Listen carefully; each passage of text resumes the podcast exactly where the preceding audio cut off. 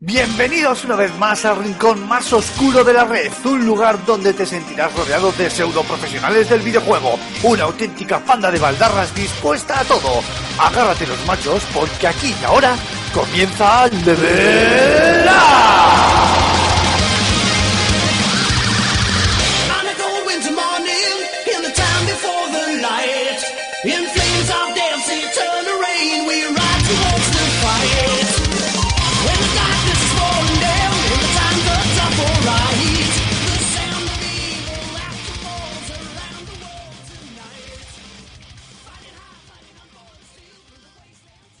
Cuando usted quiera, caballero. Muy buenas amigos y amigas y bienvenidos al podcast de Level Up, ya sabéis, el programa de videojuegos que grabamos en, en FS Gamer al... Chicos, tengo que decir una cosa, me escucho con retardo. Extremo. Pues no debería. Bueno, iba, iba a hacer un chiste muy malo. Hay que ser chiste, era muy fácil, muy fácil. No, no, de- no deberías ni de escucharte. Sí, sí, y no tengo ninguna ventana abierta, ¿eh? Lo digo de verdad, verdadera, ¿eh? O sea, no sé si No alguien ha el- eso sin mutear, pero Pues, se escucha mucho, ¿eh? Raruno, ra- que, se te- que tú te oyes a ti mismo mucho. Sí, sí, ahora ya no, ahora ya no. Bueno, pues nada, nada. Han Esto es lo que tiene el directo. chicos. Han sido cosas del directo. Y son Venga. muchos años después de. Después de dejar de hacer programas en directo en la radio, en la que también te escuchas a ti mismo, y ha sido como un momento raro. Como os decíamos, bienvenidos, bienvenidos a, a este season finale, a este programa final de temporada de, de Level Up. Teníamos muchas ganas, yo personalmente tenía muchas ganas, eh, me he perdido un par de programas post Fan and Sirius y la verdad que había cierto mono, ¿no? Y sobre todo porque siempre están muy guays, la verdad, los programas de cierre, los programas de, fin de temporada, porque, porque vamos, que, qué narices, nos toca re- recapitular, nos toca mirar hacia atrás, eh, mirar las hojas del calendario ya que, que- que ya quedan cada vez menos, de hecho solo queda una, qué narices, y decimos, joder, ¿a cuántos juegos hemos jugado, no? Pero es que además de eso, el programa de esta semana, además de, de servirnos de, de, de cierre de este 2016 y que incluso nos va a permitir que hablemos de todo lo que esperamos o de nuestros deseos para 2017, viene cargadito con dos auténticos titanes de los videojuegos, dos juegazos que llevábamos, madre mía, años esperando, ¿no? ¿Quién nos iba a decir? Literalmente. Sí, sí, sí, sí. ¿Quién nos iba a decir Aymar? ¿Quién nos iba a decir Mark, eh, Julen, Rulo? Ahora os presentaré individualmente. Que íbamos a hablar de Final Fantasy XV y de Last Guardian de ambos juegos a la vez en el mismo podcast. O sea, si esto nos lo dicen a principios de año, eh, no apostamos dinero, ¿verdad? Correcto. En fin, chicos, pues eh, creo que es el momento de presentaros por última vez esta temporada, ¿no? Y hay que empezar por el inefable y por el más guapo de todos, Raúl Romero. ¿Cómo estamos, caballero?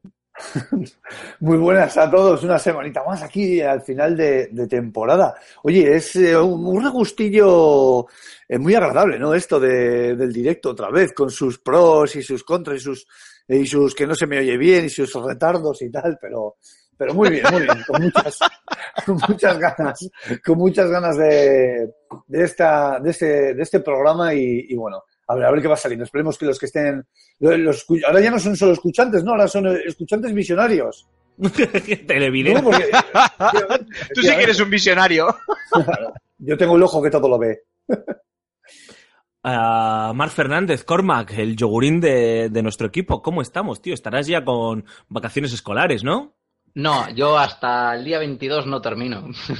A mí también me tienen, me tienen martirizado. ¿Ya has, ya- ya has podido ya jugar a Final Fantasy XV? Sí, claro, si me, yo me encargo del análisis. Ya, ya lo sé, joder, tío, ya lo sé. ya- Claro que sí he podido Te jugar. estaba dando pie para que Además- dijeras algo. Si es que... Adem- Joder, ah, Mark. además, yo os digo una cosa, no nos jugamos dinero, pero nos jugamos mariscadas. ¿eh? Eso es cierto. Que eso Aymar lo sabe, lo sabe bastante bien. Estoy aquí controlando lo- lo- Correcto. los comentarios que ya tenemos a, a varias personas comentando. Luego en A un mí- ratito A recapitulamos. mí, que alguien me, a mí luego que alguien me explique, por favor, por qué en Twitter aparecemos en ruso. Bueno, luego, Perdón. luego lo vemos. Eh, luego, luego. Eh, Aymar Alonso, a la técnica, ya que estás ahí, eh, cuéntanos, ¿por qué en Twitter aparecemos en ruso? Y yo qué sé, esta vez esto es un experimento. Bastante que conseguimos lanzarlo en, en directo y recemos porque todo salga bien, no haya más retardos Ha sido algo como muy podamos hacer el programa. Ha sido Sí, sí. muy, muy raro, ¿eh? Te- juro que de repente estaba escuchándome y digo, ¿What the fuck? ¿Qué es esto? ¿Por qué me estoy oyendo? Y pensaba que tenía abierto algo, ¿no? Y ha sido, bueno, sin más, eh, donde, cosas de, del directo. Claro, yo- si no, a ver, si a nosotros no nos pasa algo, es que vamos, no lo estamos haciendo bien. Eh, y- a ver, y está, y está guay, o sea, que sea este el primer fallo de los muchos directos que habrá en un... eh, spoilers. Eh, Julen Pradas, ¿quién nos lo iba a decir? No me lo puedo creer. Nos falta Antonio Santo, o sea, que sigue esa teoría de que Julen y Antonio pueden ser la misma persona. Sí, sí, por supuesto, por supuesto, vamos. O sea, de hecho, iremos, iremos entrando y saliendo a medida del directo eh, para que siga el misterio ahí. La verdad. O sea, que todo perfecto. Pues no, veo que acaba de llegar el señor Antonio Santo, así que, Dios mío, se ha ¡Se descubierto... acabó el misterio! Se ha resuelto uno de los grandes misterios de la humanidad. He entrado en una nube de humo. Satanás. Joder, Macho, qué poco has tardado en dar al botón, tío. Yo no sé, tenía que dar alguna excusa para darle. Ve- veo que alguien se ha comprado una caja de efectos, ¿no? Eh, efectivamente, y está. Hay que cortarle las manos a. Aymar, ¿eh? En fin, chicos, ¿Qué tal como os decía, Buenas tardes. Todo muy bien. La verdad que, como decíamos antes, un, un programa que viene a tope. No, no queremos, de hecho, no vamos a, vamos a ser eh, meticulosos como cuando estábamos en la radio y si hemos dicho que vamos a estar hasta las 9, estaremos hasta las 9 los que, los que podamos, ¿no? Hay alguno de por aquí que finge tener responsabilidades paternofiliales y de vez en cuando se escaquea, eh, pero va- vamos Las a- finge, ¿no? Las las finge. finge, estoy seguro que las finge. Eh, pero vamos a, a intentar ser puntuales, coal espartanos. Y vamos a ir rapidito con, con los temas de esta. No rapidito, entraremos en profundidad, pero no, pero no vamos a, atascarnos mucho. Dicho lo cual, si os parece, chicos, hacemos una pequeña pausita musical y arrancamos con el análisis, la crítica, el comentario de Final Fantasy XV, que creo que de aquí unos cuantos hemos metido unas cuantas horas, otros más que otros, y hay mucha tela que cortar de, de este juego de Square Enix.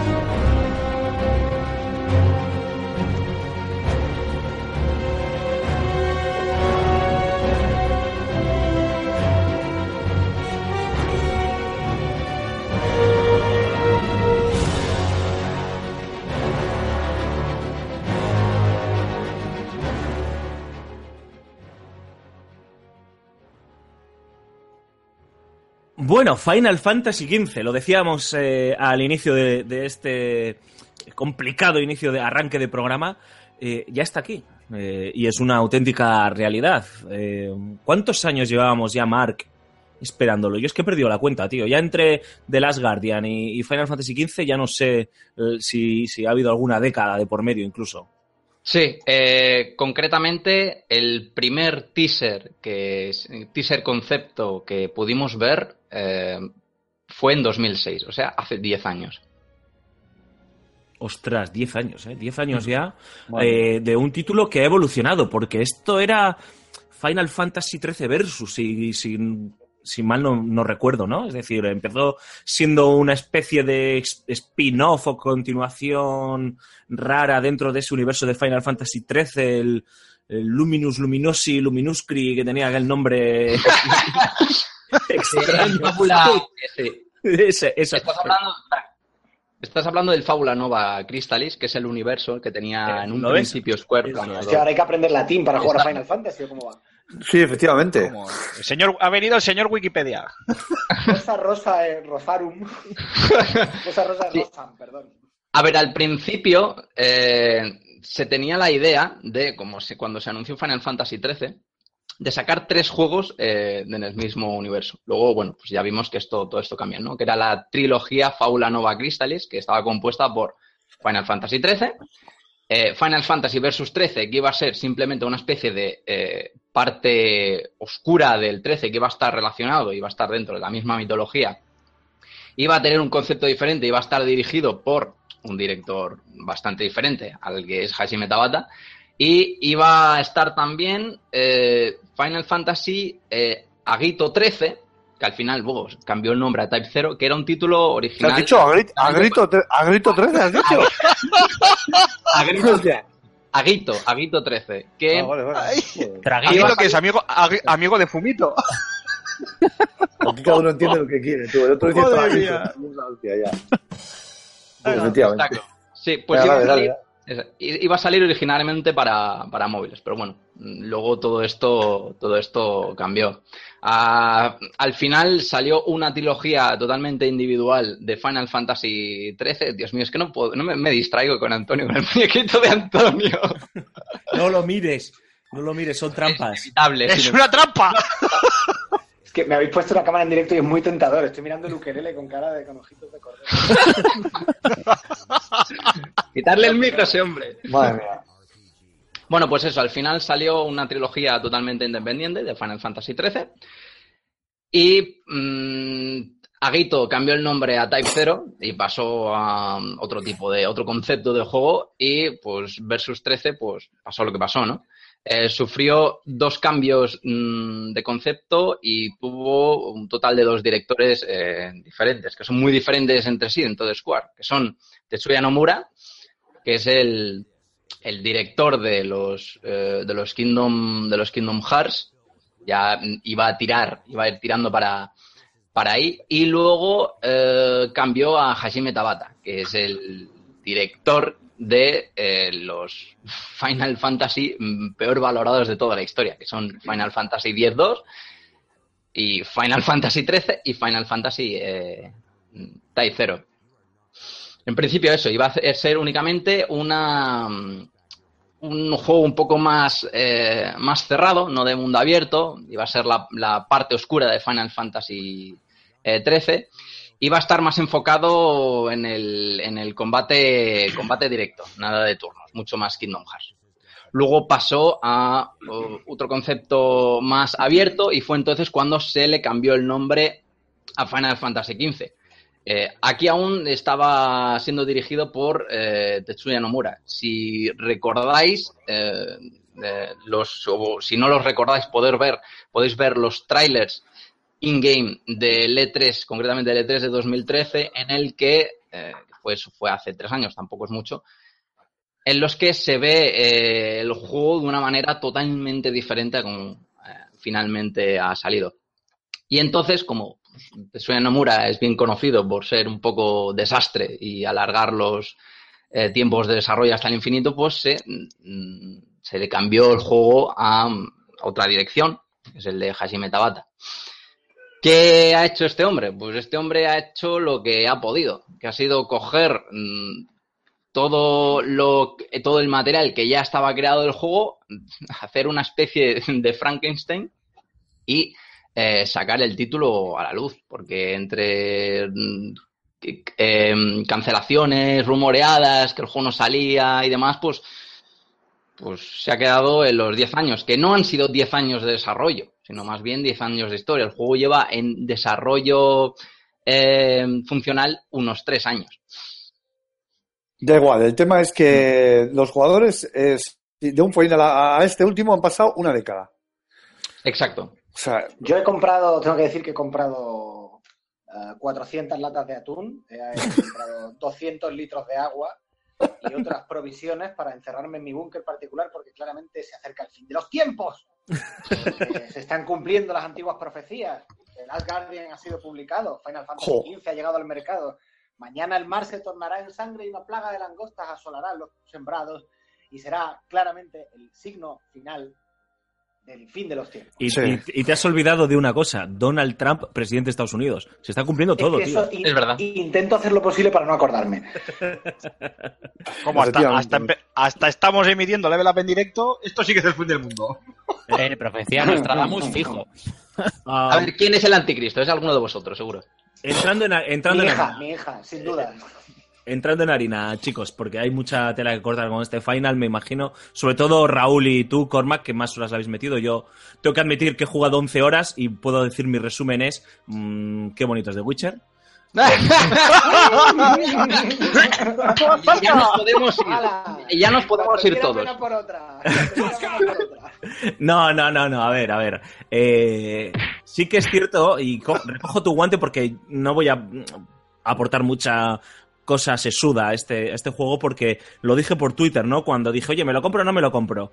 Eh, llevaba sin tocar un Final Fantasy no recuerdo si desde el 9 o el 10, ¿no? Entonces, imagínate, ¿no? Ya han pasado 10 años desde que se anunció este, pues mucho, mucho tiempo.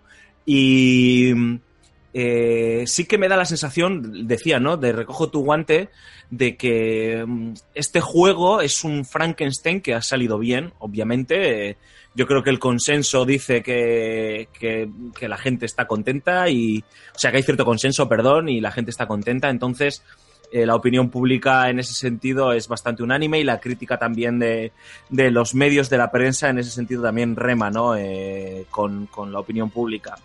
Eh, pero sí que me da la sensación de que es un Frankenstein y de que tiene, eso es, tres años de trabajo muy intensos. Eh, y me hace pensar, ¿no? ¿Qué, qué Final Fantasy era el de 2003, el de 2006? Y, y qué diferente podía haber sido, o, cuán diferente podía haber sido en comparación con este, ¿no?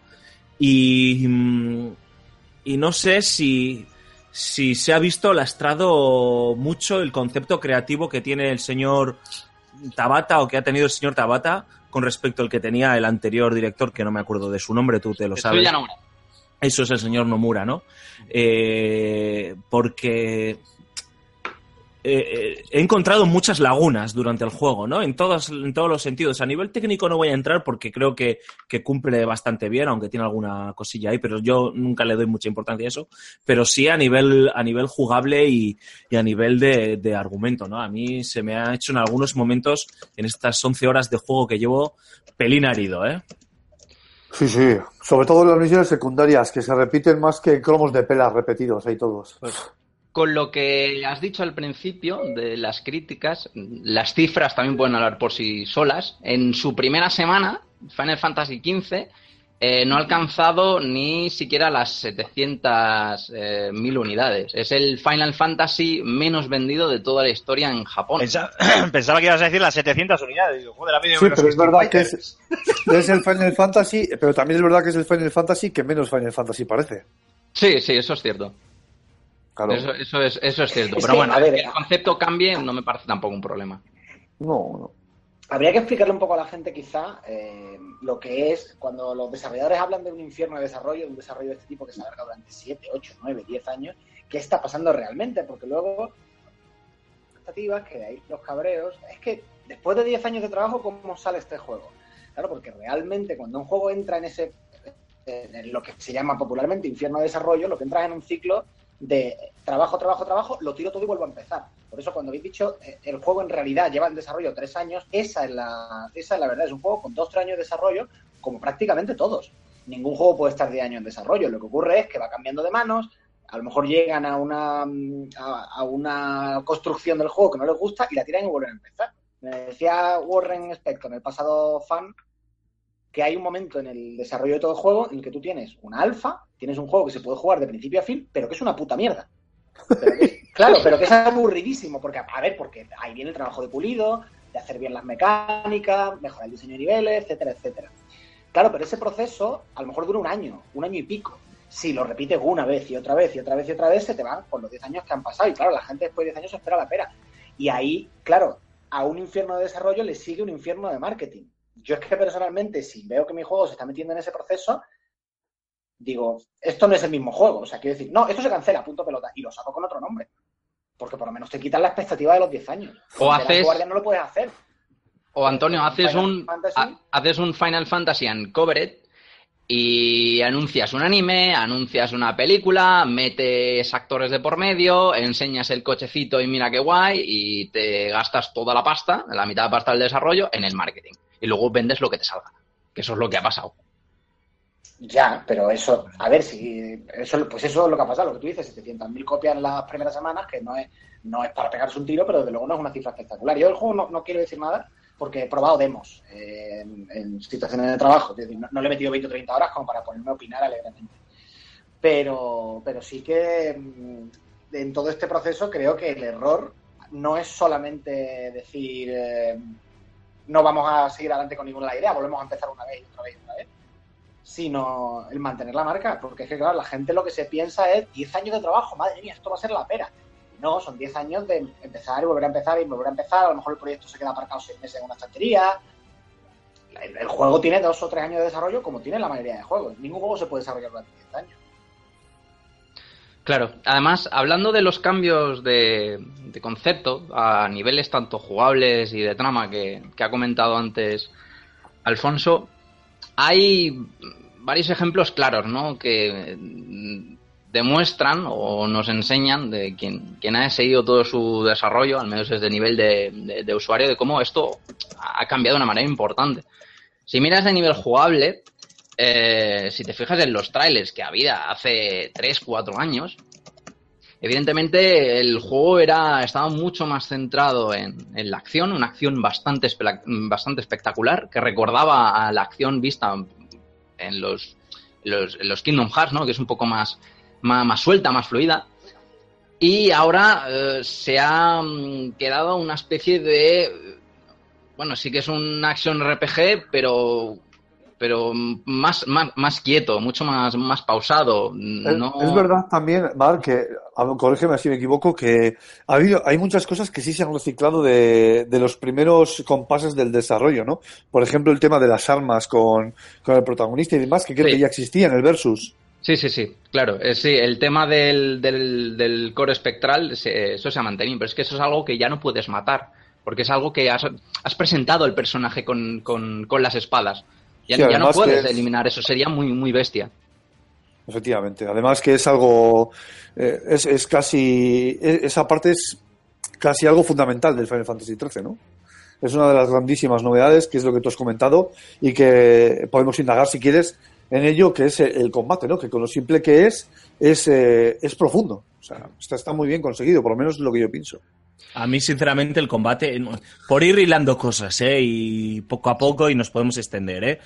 El combate es, me ha parecido bastante farragoso en algunos momentos por su simplicidad y caos en algunos, eh, en algunas situaciones, ¿no? Eh, me gusta que lo hayan convertido en una especie de acción RPG y que, y que en cierta medida te dejen, te dejen todo el protagonismo a ti y en momentos puntuales puedas hacer una suerte de, de combos eh, con tus compañeros y eso le da un, un, plus de, espectacularidad que está muy bien, ¿no? Además de ese puntito de estrategia, ¿no? Pero hay, hay, hay ciertos momentos, y no son pocos, de hecho diría que son mayoría, o por lo menos en mi caso, en los que, hostias, no sabía qué cojones estaba haciendo. O sea, estaba dando todos los botones a la vez. O sea, no, no, no. Alfonso, no- Alfonso, tú no has sabido qué has hecho en tu vida. Vamos a, No, ver, si no. nos, vamos a ver si nos llevamos bien, ¿eh? no, no había, no había ni- ninguna sensación de, de decir, bueno, estoy haciendo esto porque sé lo que va a pasar, ¿no? Y, y al final, en un juego en el que te pasas gran parte del tiempo pegándote de tortas, pues se me hacía bastante aburrido, ¿no? O sea, cada vez que te bajabas del coche ese y ibas de un lado a otro por el mapa para hacer misiones secundarias y aparecían los malos de turno en las naves estas de los cojones, yo lo único que hacía era salir corriendo. Digo, no quiero pegarme otra vez. O sea, por favor, qué coñazo. No, pero eso, eso al final le acabas pillando el, el tranquillo. Una vez pasadas las 10, 11 horas, yo creo que aprendes a... a Sí, a Ostras, pero tú te estás escuchando. Una vez pasadas 10, 11 horas le coges el tranquillo. No, es Claro, una forma sutil de no llamarme manco No, directamente. pero Es que es, un- es que- es que es un final, es que es un Uno de final, los- o sea. uno de los problemas que su- tú seguramente has tenido, y hemos tenido absolutamente todos, es que la cámara es un desastre. Sí, La cámara es un desastre y acabas eh, eh, en medio de a lo mejor de, de- de nueve eh, rinocerontes gigantes que te tapan al, al- al muñeco y tú, evidentemente, ahí no sí que no sabes qué hacer. Tú lo único que puedes hacer es mantener el cuadrado pulsado que el personaje te esquiva de gratis, él solo. Pero no, no, no ves realmente lo que estás haciendo, no ves al personaje. Y esto es un fallo. Y pasa en absolutamente todos los, los, los- combates. Yo tampoco creo que tampoco sea muy, muy profundo. Además que las, Sí que es verdad que sí que es entretenido, sí que es divertido, es lo que creo que te mantiene enganchado al, juego, el combate, antes que nada. Pero eh, viniendo de, la saga que viene, en la que sí que había muchísima evolución con respecto a cómo empezabas, a cómo terminabas, y viendo que el mapa de- el mapa de las habilidades es bastante, bastante limitado, a mí se me queda un poquito corto.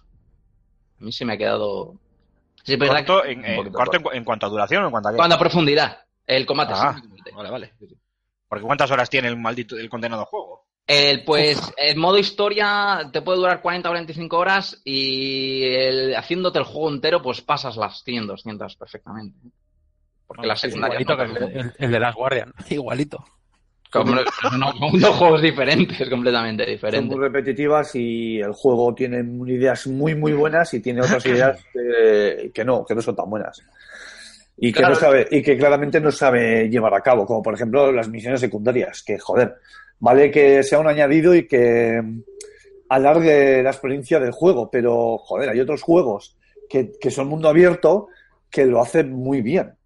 A ver, aquí Sí. está, está claro el daño de, lo, lo dijimos en su día, el daño que va a hacer y que ha hecho a este género de Witcher, daño entre comillas, ¿no? Eh, demostrando que Claro. con mucho mimo se pueden hacer misiones secundarias tan fantásticas o tan interesantes como las misiones principales, ¿no? Y eh, yo quiero romper una lanza, por ejemplo, eh, en el sentido de, me parece valiente y acertado que hayan apostado por esa sensación de mundo abierto, ¿no? Que puedas ir moviéndote por el mundo con el cochecito de marras y demás. eh, está guay, ¿no? A mí me parece que, que le da una sensación de profundidad y de libertad que en, que en otros Final, hablo de los Final pre- pretéritos que jugué en su momento, no, no tenías, ¿no? Y, y demuestra que esta saga está buscando también adaptarse a las tendencias del momento. Y creo que lo han hecho con, con eh, cierto acierto, ¿no? Eh, mm, aunque lo vuelvo a decir, eh, lo comentaba contigo, Rulo, era, es, eh, el mundo está muy vacío, y es verdad, no sé si tiene alguna explicación argumental o no, porque, No, no, no la tiene. Eh, conceptual, pero no argumental. porque por el momento, lo que os decía, en las 11 horas que llevo de juego, el argumento no, no ha avanzado nada. Eh, eh, está guay eso, ¿eh? pero sí que es cierto que las misiones secundarias son un auténtico, son atroces. Son un Sí. rollo Te macabro. pongan a recoger ranitas que están ocultas detrás de piedras, mm, llega un momento que, que sí es verdad que canta. Pero yo creo que las, las cacerías, que se mantienen las cacerías de Final Fantasy XII de una manera diferente, yo creo que eso sí que eh, es salvable. Lo de las secundarias, sobre algunas misiones eh, principales, ¿no? Pero yo creo que eso es, las misiones principales yo creo que es por otro... por otro Hay momentos en las hay momentos en las cacerías que están que están bastante bien, como eh, incluso se interactúa con, con los bichos, no es ir a cazar por ir a cazar, que le da un toque que a, que a mí me gusta mucho, un regustillo que está muy bien. Pero sí que es verdad que yo creo que a la larga pesa eso, ¿no? El- la repetición y demás. Quizás eh, poder haber que hubieran implementado algún tipo de coleccionable con las bestias y demás hubiera venido muy bien. Por el hecho simplemente, pues eso, de, de- verlas todas y poder pues, recolectar, ¿no? Para los que quieran sacarle todo el jugo. No sé, en ese sentido, cómo se podría haber mejorado, pero sí que es verdad que pone las bases para lo que es el futuro de, de la saga Final Fantasy y que esto es un punto y aparte, es un punto de inflexión en la saga, en el, en el juego y que probablemente de aquí en adelante veamos mucho más parecidos los mecánicas jugables que, que vayan a tener estos juegos con las que tienen aquí en el 15. ¿Vo- ¿Vosotros creéis que el Final Fantasy XV nos dice algo sobre lo que va a ser el remake de Final Fantasy VII? Sí, sí, claro Sí, que lo dice. El mismo motor gráfico y el mismo sistema de combate, ya lo dije. Efectivamente, efectivamente. ¿qué Ya, es lo que Aparte de gráficos y, y combate, me refiero a la forma de entender el juego, si van a cambiar algo de para abrir un poco el mundo, no lo sé, de repente me, me genera la curiosidad porque decir que No, esto creo que marca una línea. cerrar. Yo creo que va a ser al revés, lo van a cerrar. Primero porque lo del el Final Fantasy VII eh, Remake está a cargo de Tetsuya Nomura. Y Tetsuya Nomura quería hacer, quería hacer este cerrado. Quería hacer este cerrado y sí que hacer un combate mucho más espectacular y mucho más eh, eh, evolucionado que no, que no este. Así que no, yo creo que van a ser diferentes. Aunque utilicen motores gráficos y quizás reciclen alguna otra cosa, pero Además, también por un poco por respeto a la obra original, ¿no? O sea, por el Final Fantasy VII que era. Y además porque Si se no, iba a capítulos. la- Claro, efectivamente. No iban a sacar un juego Final Fantasy VII Remake autoconcluyente. O sea, quieren estirarlo de alguna manera. O sea, no sé, no sé ¿qué, qué vendrán? ¿Dos Blu-rays? No, es por capítulos. No es por Sí, capítulos. sí, lo va. Sí, sí, porque si no, el desarrollo igual se iba, no sé, a tres décadas. Porque he visto lo visto. Sí, es lo que os iba a decir. Si este es el que iba a sentar las bases, no, pues cuando salga en el para cuando saquen el Final Fantasy XVI, nos han enterrado a todos. Para mi hija, ya, ya, este ya es jugarán el desarrollo nuestros para mi nietos. hija. Ese será online.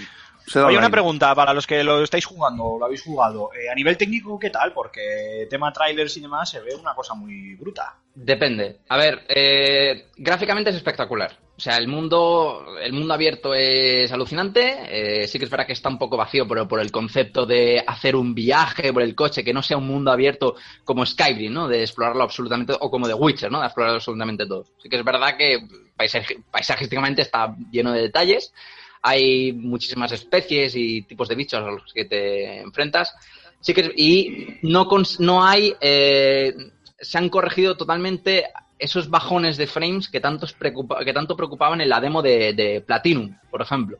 ¿no? Que a pesar de que gráficamente es una burrada, a mí, por ejemplo, no, no he tenido ningún tipo de problema. No sé si a. Yo tampoco. No, no, tampoco, ¿verdad? Tampoco en absoluto. O sea, es increíble el, el detalle que han tenido los programadores, porque a pesar de que está vacío, es eh, la, la diversidad de paisajes y de parajes que podemos visitar es absoluta. De lo mismo estamos en, en selvas, que estamos eh, por- en un medio de un lago, que En la cima de un volcán. Pero vacío, vacío habéis dicho, que, o sea, que está vacío, que es en plan a lo No Man's Sky o así, o... No, que quizá, por, que quizá de, de población a población no hay mucho que ver, ni hay mucho. y, hay hacer. much- y suele haber mucha distancia normalmente. Claro, Claro, mucha distancia te coche, sí. Claro, está pensado adrede que para que vayas de coche en coche. Es una ra- eh, para mí este juego en verdad es, es una road movie, pero totalmente frustrada o que no han sabido eh, terminarla de, de- de, no sé, de plasmarla, ¿no? Han metido el coche y con eso ya se han pensado, se han pensado que, que ya estaría hecho. Y el coche es parte, parte de la saga, pero, o sea, parte del juego, perdón, pero digamos que no es algo tan necesario. O sea, yo creo que se podría prescindir incluso del coche, porque no es tan concluyente.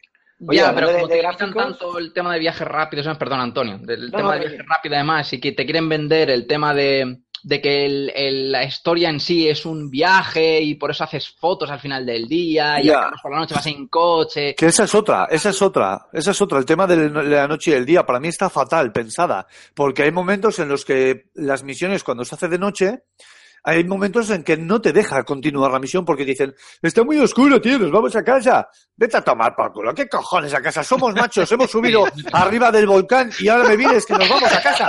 A tomar por culo, coño. Acampa aquí, tío, un camping gas, un infiernillo y nos comemos algún alacrán.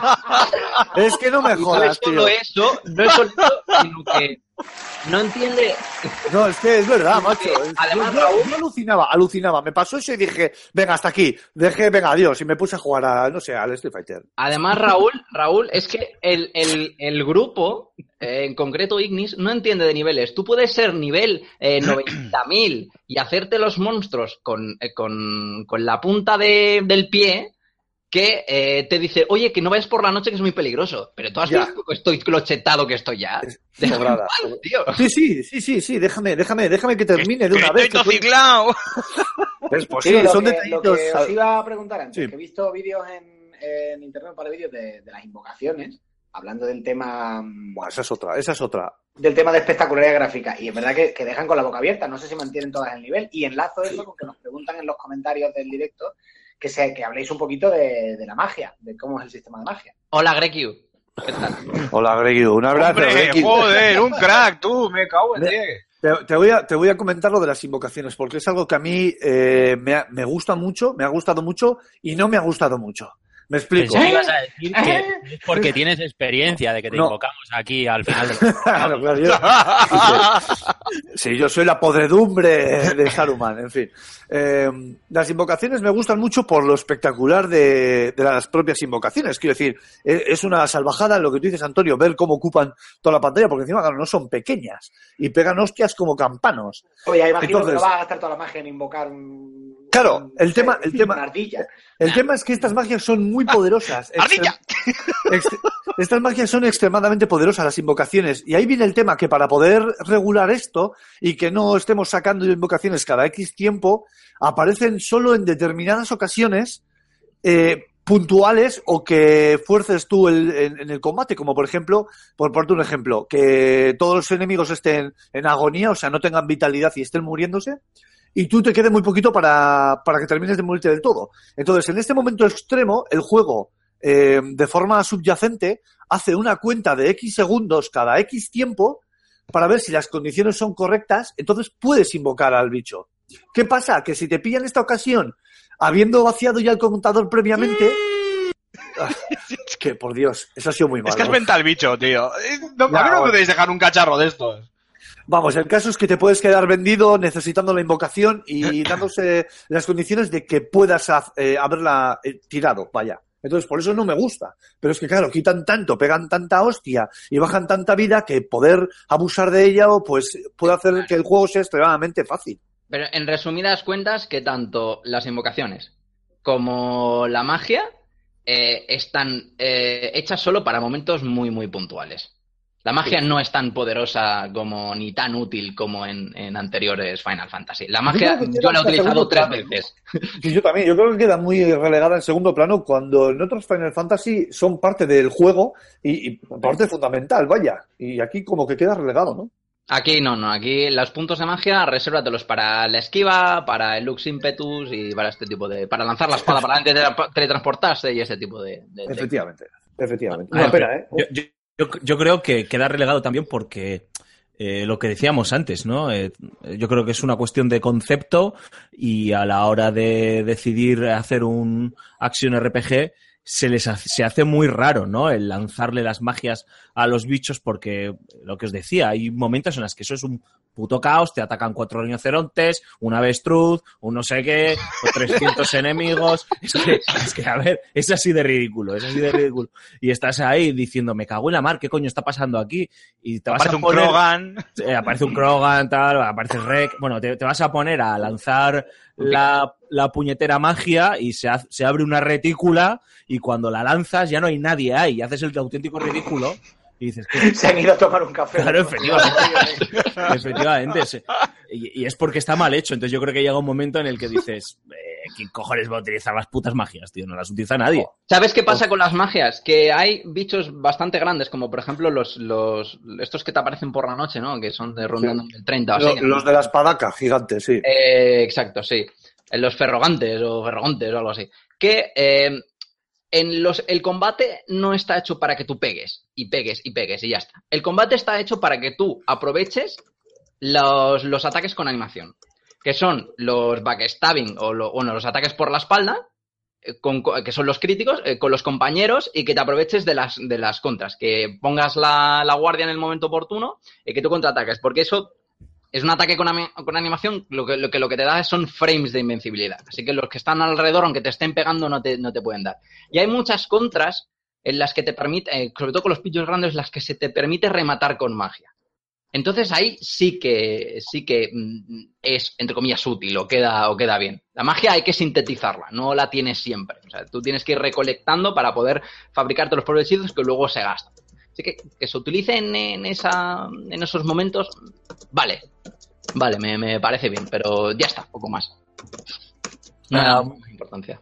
Ah, una de las una de las críticas que ha recibido el juego es que en algunos momentos se nota que, ha- que se han pegado cortes, ¿no? Que, que directamente se ha, se ha cortado contenido y donde más se nota sobre todo es en, bueno, en cierto tramo del juego al que yo no he llegado, que debe ser ya de la mitad para abajo, lógicamente, eh, hacia el final. eh, y argumentalmente el juego de repente pues eh, ti- tiene lagunas, ¿no? Por, por- o, o- u océanos, ¿no? Por así decirlo. Y parece ser, Es, buah, es que es mucho más grave que eso. y, de- y parece ser, y ahora nos lo explicáis, que la propia Square está al tanto de ello y ha, bueno, ha anunciado una serie de DLCs y de ampliaciones que van a añadir más personajes, que van a añadir más incluso secuencias, ¿no? Si no tengo, si no tengo más, si no estoy mal informado. eh, que explican o expanden la trama, ¿no? A ver, A mí es estas cosas que- me tocan las narices. Sí. Es que tiene. estas cosas me tocan las narices. Y dentro de X años, cuando se cierren esos servidores, que se cerrarán y no se pueden bajar esos DLCs, ¿cuál es el juego? ¿El juego sin los contenidos o sin ellos? O con ellos. Coño, pues ya sé que llevas 10 años, que llevas mucho retraso. Pues o lo dejas como está o te esperas 6 meses más. Sí, total. No, no, no, no, no, no, no. Es que el juego es aún. mm, eh, o sea, el juego tiene un problema aún más grave. Y que es la trama, eh, la trama en sí, entera. Primero, hay un problema muy importante. No es un juego independiente. Para empezar a jugar el juego y enterarte de lo que está pasando desde el minuto uno, Eso sí que me toca los cojones. tienes que primero ver el anime y Sí, ver claro. la peli.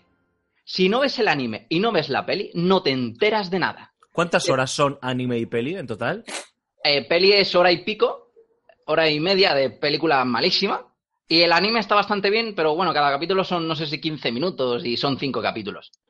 O sea, dos horas, me toca los cojones, más de dos horas. Más de dos Tengo que horas. dedicar para enterarme de la trama para luego poder jugar. Es que, Alfonso, si tú Sí, empiezas a jugar al juego, te ponen ahí los cuatro personajes dentro del coche. Oye, que este que, ¿quién es? Este es el, el hijo del rey, ¿no? ¿Y quiénes son los otros tres? ¿Y quién es esta Claro. tía? ¿Y dónde voy? Claro, porque te, porque te sueltan al principio así, sin más. En plan, ala, estos cuatro contigo. ¿Y tú qué cojones son estos cuatro? No te explican nada, no te dicen Exacto. nada. Yo pensaba que eran los Backstreet Boys. Eso no es limitar un poco eh, las ventas del juego, porque yo, yo no soy un, o sea, no soy un seguidor de la franquicia ni mucho menos. Entonces, si para poder jugar a un juego tengo que empaparme previamente de una película, de una serie o incluso, que no sé si es el caso, eh, haber jugado a juegos anteriores de la saga para enterarme de quién es fulanito, por qué va en ese coche con esa gente, tal, ¿no es un poco como limitar el, el- el público objetivo de ventas? Han hecho, eh, han intentado hacer lo que hicieron con Final Fantasy VII, pero les ha salido al revés. Final Fantasy VII, eh, el universo expandido de Final Fantasy VII es genial, porque Final Fantasy VII es un juego que independiente, de manera independiente es perfecto. Y luego, y luego, perfecto como juego, como producto. Y luego eh, le puedes añadir Advent Children, la OVA de The Last Order, que es importante, y si me apuntas ya, eh, Crazy El core. entonces, El completas la his- un- una historia que ya está de por sí completa, la amplías y dices, hostia, he conocido más acerca de estos personajes, acerca de la historia. Pero aquí pasa al revés. Eh, aquí, si no te ves el anime, que es, eh, te explican de dónde sale cada personaje, en el juego no te dicen absolutamente nada.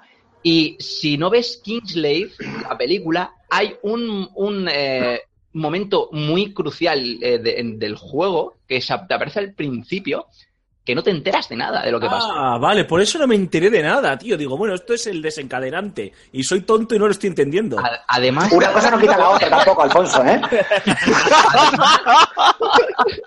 además, más grave aún, las cinemáticas, la- las cinemáticas CGI que eh, explican en el juego esa parte del principio de la que no te has enterado son recicladas de Kingslave. Y más, graves, y más grave aún, han recortado las partes en las que, de manera descarada, eh, en la que aparecía el actor que doblaba eh, Aaron Paul y demás, por- imagino que por temas de, de derechos de, derechos. de imagen y, y demás, pero han metido las cinemáticas en plan corte y pega, tú te habrías dado cuenta, en plan, ahí, toma, venga, aquí tienes esto, te lo explico en, en- en dos segundos. Sí, yo recuerdo que que, que- cuando, cuando pasa eso, que al final es. De repente arranca la historia, dices, hostias, tres horas, no me estoy enterando muy bien quiénes son estos chicuelos tan majos, un tío fornido sin camiseta, dos delgadurrios, uno que tiene pinta en pollón. Pero, oye, vida. No, parece, parece gente maja, ¿sabes? Y dice, bueno, pues oye, vamos aquí para adelante.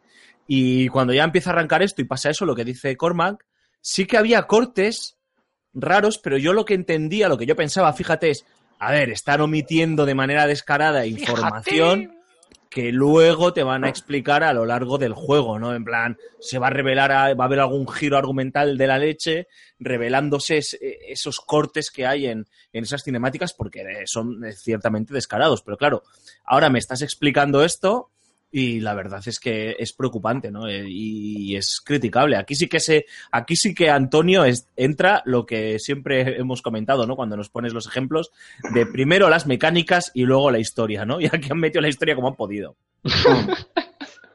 Sí, sí, sí. Es, mira, a mí me duele mucho decirlo, ¿eh? pero la historia de Final Fantasy XIII está mucho mejor contada que no, que no esto. Otra cosa que sea buena o no, pero está mucho mejor, mejor contada.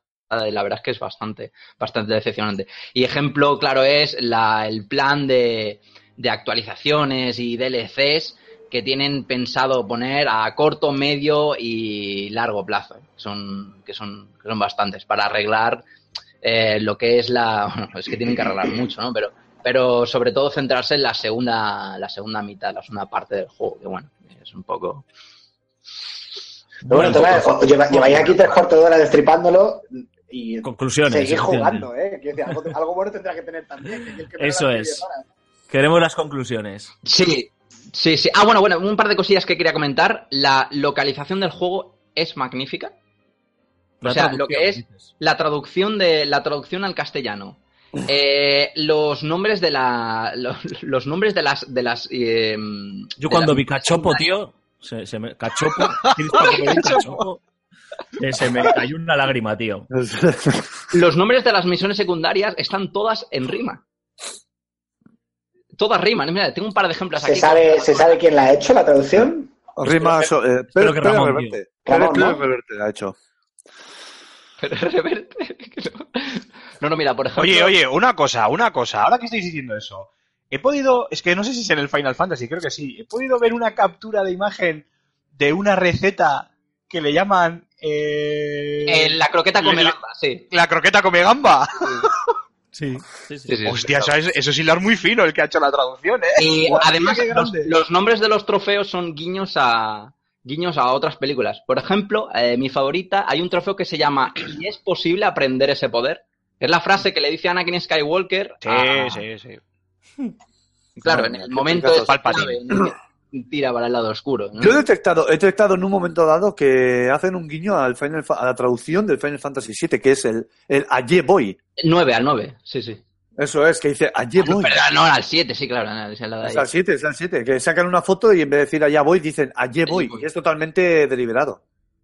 O sea, que, que está muy bien, que efectivamente está, está muy bien la traducción. O sea, se, se ríen de ellos mismos, eso está bien, eso siempre que tú gusta. vayas a hacer misiones secundarias y que la misión secundaria sea, sea, por ejemplo, colmillo de oro en la boca del lobo o la armería anticonfía, que estén todas en rima, eh, no sé, bastante, es bastante divertido. Yo, tengo una, yo tengo una pregunta. Eh, no, lo he jugado, evidentemente, vaya por delante. Eh, ¿Cómo en, est- en estos juegos son así, como habéis comentado, un poco como de mundo abierto y demás, que, que tenéis bastante libertad, eh, ¿cómo está el, el tema de los bugs y cosas cosas raras de esas, de, de se quedan personajes atascados o... yo he visto algún, algún que otro en YouTube, pero muy puntual. Sí, yo también. No, de hecho, yo no, de hecho, yo no, no, o sea, no me he fijado lo que sea, pero no, no, no he visto ninguno. No, no, no, no, no. Hay Ah. tonterías con a la hora de cuando hablas con un dependiente de si vas a hablar con él o si vas a hablar acerca de la misión, ¿no? Que tienes que mirarle de manera diferente o mirarle a otro punto, no sé, cosas muy raras, ¿no? Mirarle de manera diferente. si pones cara, ¡Que te pongo cara loco! cara ¡Que te pongo cara loco! y serio, es que vas a hablar de una misión, ¿no? Mira, mira, no, es que eh, cuando tú vas a hacer la misión, cuando tú vas a hacer una misión por un a un dependiente, luego tienes la opción de hablar con él o hablar de lo que a lo mejor te vendo, hablar con él acerca de la misión. Y para ello a lo mejor tienes que mirar un poquito más hacia arriba a esperar a que te salga el símbolo de misión, ¿no? Para que digas, oye, que te completa la misión y no vayas a hablar con él para que te vayas a comprarle o venderle algo. Es una cosa muy rara. Nunca me he fijado en eso, pero vaya drama. Es una cosa muy rara, ¿eh? Eh, Pero bugs no hay ninguno. conclusiones, chicos. El juego es un bug en sí. No, No, a ver, eh, a ver, el juego es entretenido. No es mal juego. Cormac, espero mucho de tus conclusiones. Llevas 10 años esperando este puto juego. O sea, Sí, es tu sí, momento, tío. Piensa que es tu momento. Y 45 minutos dando el coñazo, así que sí, venga. Vale, eh, a ver, han matado totalmente el concepto inicial de Versus 13, cosa que a mí no me ha gustado absolutamente nada, porque era más o menos del de, mm, un estilo de juego que más me, me- me gusta a mí, con una dirección que más me, me, atrae. Creo que no es el camino a seguir de los, para los Final Fantasy. Se ha quedado a medias tintas. Mm, Creo que el, el 12, Final Fantasy 12, que en ciertas cosas recuerda bastante a este, lo, tiene mm, ideas mucho mejor implementadas. Pero bueno, tampoco es un juego malo, malo, es un juego entretenido, un juego divertido que tiene, tiene cosillas buenas y no pasará a la historia como el regreso de, Final Fantasy. Rulo. A mí me ha gustado mucho este Final Fantasy. Tengo que decir que le tenía muchas ganas porque, como ya digo, es el Final Fantasy que menos lo parece y por eso me gusta mucho. el, el- el combate. Me encantan las Eh, contradicciones de Rulo, macho, tío. Parece sí, ciudadanos, tío. Soy un tío de extremos como, sí, como Islandia. Soy un tío de extremos como Islandia, fuego, hielo y tal. Bueno, eh, me gusta mucho el combate. A mí me ha gustado porque después de jugar muchas horas eh, te haces con ese combate, con esa cámara. Al final acabas ajustándola y si no es de una forma es otra. Al final, si eres hábil con el pad, pues el juego te recompensa con unas eh, batallas espectaculares y muy bien, muy vistosas. Y, y me gusta mucho eso. Eh, tiene unos cuantos fallos que se les ve de lejos, pero también es verdad que las virtudes también se las ve de lejos. O sea que para mí es un juego notable como poco. De claroscuros, ¿no? Sí, sí, sí. Bueno, pues Final Fantasy XV nos lo hemos quitado encima de, un plumazo prácticamente, 40, mi- 40 minutillos hablando sobre él, no, no hay que quejarse. Hacemos una pausa y nos metemos en otro de los eh, títulos polémicos de los últimos años, The Last Guardian.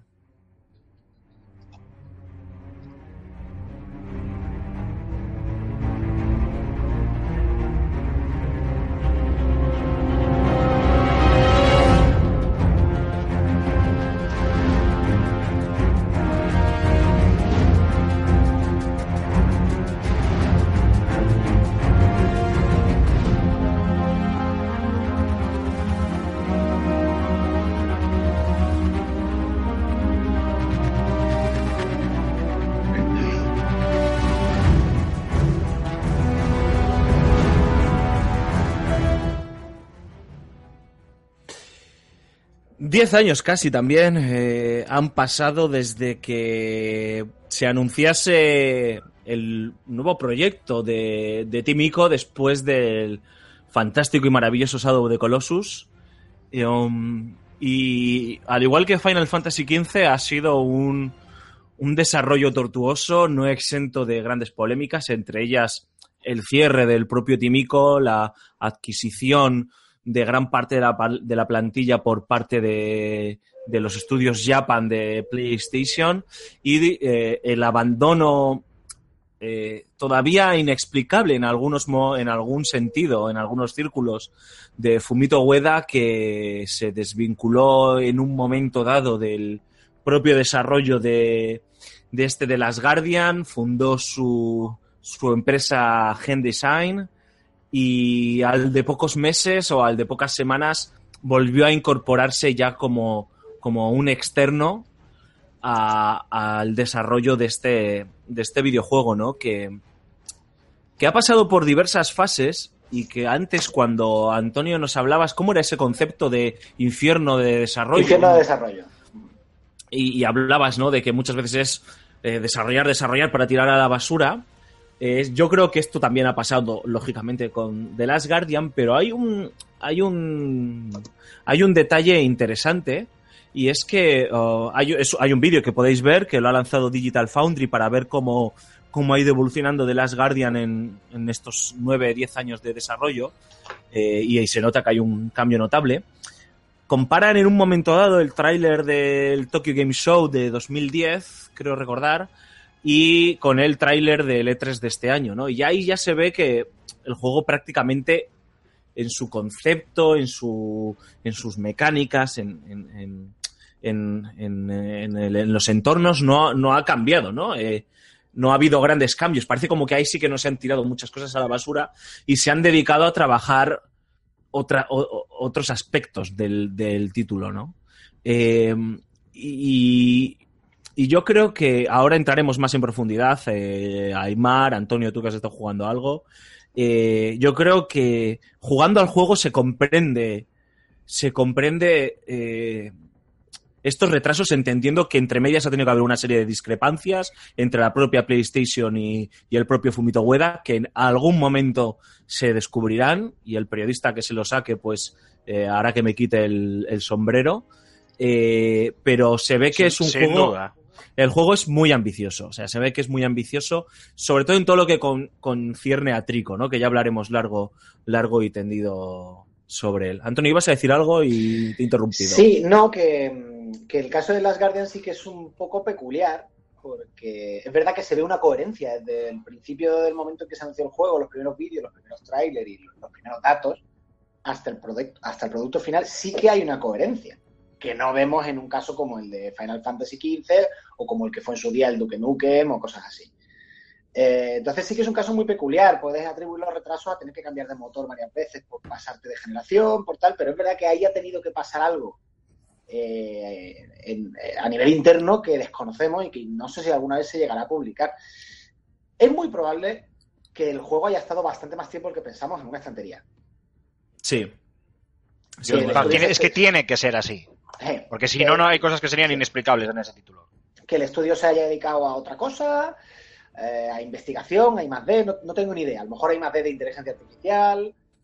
Mm, Ya, como muy bien dice Alfonso, el periodista que saque esto, ahí hay un historión seguro.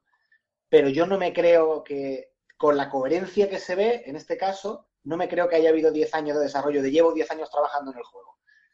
Por No. muy bien que esté, y no, no es un comentario negativo hacia el juego, aunque tenga cosas negativas, por lo que he visto hasta ahora, pues eso, tiene sus cosas que ya comentaremos después, pero me, me está gustando. Pero ahí ha tenido que pasar algo más que se nos está escapando. Eh, y en mi opinión, mi apuesta más segura sería que por lo que sea, el juego ha estado dos o tres años eh, en una estantería. Sí. Y ahí ya sí me cuadran más los tiempos. Si pensamos en un ciclo de 6-7 años de, joder, es que por el camino ha habido dos cambios de generación y hemos tenido que reescribir el juego con nuevos motores gráficos. Vale, eso me lo puedo llegar a creer. Sí. No sé cómo lo veis vosotros. Yo es que es la única explicación que le puedo, que le puedo atribuir. Sí, a ver, hay, hay algo. Hay algo ahí eh, que, bueno, como hemos dicho, no, no se entiende muy bien. Y yo sí que. Yo sí que creo que el juego ha estado parado. Ha estado parado. le- Japan Studios se ha centrado a otras cosas. eh, sabemos que es un.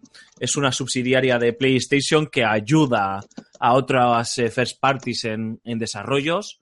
Y es probable, ¿no? Que, que parte del estudio se estuviese centrando centrando en, en apoyar otros, otros, eh, otros desarrollos y en un momento dado, o cuando se acercaba a esta nueva generación, lo han vuelto a retomar, ¿no? Lo que pasa es que sí que es cierto eso, ¿no? El qué ha pasado ahí con Fumito Ueda y, eh, y eso es, vale, es, es sálvame puro y duro, ¿no? Pero estamos hablando de uno de uno de los creadores de videojuegos a los que perfectamente le- se le puede poner la etiqueta de autor, ¿no? Sí, Y- pero si tienes un contrato de exclusividad y que además te obliga Claro. a estar callado, Claro, tú haces bueno, lo que tu empresa te manda. Y si tu empresa te dice durante un año, eh, vete a tu casa que te pago igual, o quédate aquí haciendo esto otro mirando a la pared y, haciendo malabares con mandarinas, pues, pues puedes denunciar por móvil. ¿Tú te crees que un japonés va a hacer algo así? No, no, sí, no, no, está claro. Sí, además eso es, con, eh, con los japoneses hemos topado, ¿no? Y que. Y se sabe, ¿no? Se sabe y se ha notado y ya, ya entramos a hablar del juego, ¿no? Porque esto al final son chismorreos y es. Hostia, esto, perdona, parece es- que ha sido un comentario racista hacia los japoneses y no. Hablo de la ética de trabajo y de la lealtad hacia la empresa que tienen los japon- la cultura japonesa. Simplemente es eso. Eh, eh, um, sí, lo que decía yo es que, que son chismorreos, ¿no? Pero se ha visto y se sabe que, que hay una tensión ahí y Fumito, a- hay un momento en el que a Fumito Ueda la propia PlayStation le impide dar entrevistas, porque no recuerdo con qué medio pues dejó patente que había una serie de discrepancias. El tío tampoco, porque también son así los japoneses, ¿eh? no entró, pero sí que dijo la verdad, dijo, sí, aquí ha habido discrepancias. Eh, PlayStation le dijo a Fumito que se olvidase de, dar, de dar entrevistas, ¿no? En fin, da igual, en definitiva, lo que tenemos que celebrar es que tenemos aquí de las Guardian, que, que ya lo hemos podido jugar, eh, y disfrutar en algunos casos y que hay mucho que contar. Aquí, aquí sí que, igual que con Final Fantasy XV, hay opiniones para todos los gustos, pero yo sí que, sí que querría decir que, que creo que a pesar de todo, eh, no sé, creo que han cerrado bien el, desarrollo, ¿no? Eh, creo que, que han salido airosos de algo que podía haber sido un, un desastre, ¿no? Igual que, que lo que ha pasado con Final Fantasy XV en cierta medida. Y sin lugar a dudas, lo más reseñable de todo, de toda esta historia es, es el propio Trico, ¿no? El perro pollo, el perro pájaro este, o el gato, gato El pollo. perrájaro. este, el Perrájaro. como le llama Antonio. eh, es, es, es una, en serio, es una auténtica salvajada lo que, Sí. lo que lo han mejor hecho del juego de largo. lo que han hecho con, con- Yo creo que hay más cosas mejores que... O sea, eh, igual de buenas que, que el perrájaro este, ¿eh? pero... eh, Mm, creo no que lo creo que lo que han hecho con Trico no, no lo he visto en, en ningún otro desarrollo de, de inteligencia artificial o de criatura, no sé cómo llamarlo. O sea, acompañantes, es algo más. Es, es un. Es un. Casi casi se podría decir que es un, un ser vivo, por lo menos es un ser vivo en el propio universo, ¿no? En el que se ambienta el juego. Y de una forma completamente creíble como, como no. Como no, no he visto en, en- en ningún otro momento, ¿no? A mí me da, parte, me da la sensación de que era parte del escenario, incluso. A veces. No, no, no por lo inmóvil, sino por, por lo bien que empasta en, en los escenarios. He jugado poco, ¿eh? Para opinar, por eso lo digo. Sí, sí, no. o sea, dale, Antonio. No, iba a decir que técnicamente eh, es otro Frankenstein porque de repente hay cosas que ves que parecen de otra generación. Las texturas, por ejemplo, son un desastre en general, Sin lugar a dudas. pero eh, las animaciones son asombrosas. Ah, es De que. de las animaciones de Trico, queréis decir. Y del niño Y también. del de niño. repente el Y del al niño. principio del juego. Eh, Y del niño, vale, ya. No, tú sigue jugando y luego me cuentas las animaciones del niño. Claro, lle- llevo dos horas, llevo dos horas. Al principio del Por eso, por eso. dado, Yo estoy con Antonio también, ¿eh? el- el- Las animaciones del niño son la hostia, ¿eh? Le pega una sacudida al Ah, perrajo ves como el niño rueda, se, se arrodilla y se levanta y es súper realista y eso es más una cuestión artística que, que de técnica, aunque también tenga técnica. O sea, tienes un, un dibujante muy bueno, un director de arte muy bueno que, que sabe reflejar muy bien esto. Luego, pues te encuentras con las texturas que dices, bueno, ¿aquí qué ha pasado? Es que el juego empieza, esto no es spoiler, con un primer plano de algo y, y estás viendo los píxeles como puñacos de gordos, que ya no es que sea de Play 3, que dices, uy, casi, casi de Play 3, pero de los primeros años, ¿eh? Eh, ojo. si parece Minecraft. Mm, eh, entonces es verdad que ahí hay una especie de, de- de- de tensión entre cosa antigua y de repente una cosa muy innovadora que, que no sé a qué no sé a qué atribuir. Es eso, es que el- la historia del desarrollo de este juego seguro que da para un libro. Eh, y, y luego voy a decir las tres o cuatro cosas que he visto en las primeras horas que no me han gustado y luego ya hablamos de lo que, de lo que está muy bien y seguro que sobre todo que el juego se va abriendo y va mejorando. El esquema de control lo ha diseñado un adicto al crack. Es que es un esquema de con- es un esquema de control tímico, tío. Tímico, es O sea, así, en- to- en- siempre han sido así todos, todos sus juegos. Se salta con el triángulo, se... La cámara, tío. Sí, sí, luego vamos bueno, con la pues- cámara, que es otro drama, ¿eh? Pues claro, tienen al, al, al tío que, se- que diseña el sistema de control, lo tienen adicto al crack desde hace 20 años. Es, Claro, y cada vez está peor. es Pero- coherente dentro, dentro de su universo, quiero decir. Si, ya, si- pero hoy en cuando- día ya es un estándar en Play que con la puta X saltas. Bueno, me- los Metal Gear hacen también las cosas a su, a su manera. Entonces yo Ya, quiero bueno, pensar pero que porque- son pero porque cosas de es japoneses. otro- porque es otro adicto al crack también. Pero de todas Colina. maneras, eh, los controles japoneses no son así, están, son invertidos. a Sí, los creo que Sí. sí. Sí, Yo son. creo que eso será Hombre, heredado. tampoco es cuestión de insultar. Pero digo yo, no, no es tan complicado es poner un, un esquema de control alternativo. Si es que hay juegos que tienes cuatro esquemas de control y además la posibilidad de personalizar. Eh, Quiero decir, son decisiones eh, técnicas totalmente incomprensibles porque es muy fácil eh, abrirlo para que la gente lo adapte como, como le dé la. Eh, a ver, que es una tontería que te acostumbras en cinco minutos, pero me llama la atención que no pongas un esquema de control, eh, por lo menos la opción de cambiar un esquema de control distinto. No, Pero fíjate. tú piensas. Un, un inciso rápido, Anto- eh, ah, bueno, los dos. Eh, tú piensas que los japoneses, eh, si no me equivoco, no leen de derecha a izquierda. Igual les es más intuitivo así, la, predisposición de los botones de esa manera. No, sí, estoy seguro que tiene una explicación sociológica ah, y antropológica adaptada al jugador nipón, ¿eh? Pero sí que ahí estoy con Antonio y, fíjate en un detalle. Yo eh, creo que es lo que tú dices, ¿no? Que, que demuestra que ahí hay un mal mapeado de los controles. Y es que ya lo verás según vayas jugando, pero en estas dos o tres horas que llevas de juego lo has tenido que ver como 500 veces, que es las putas notificaciones.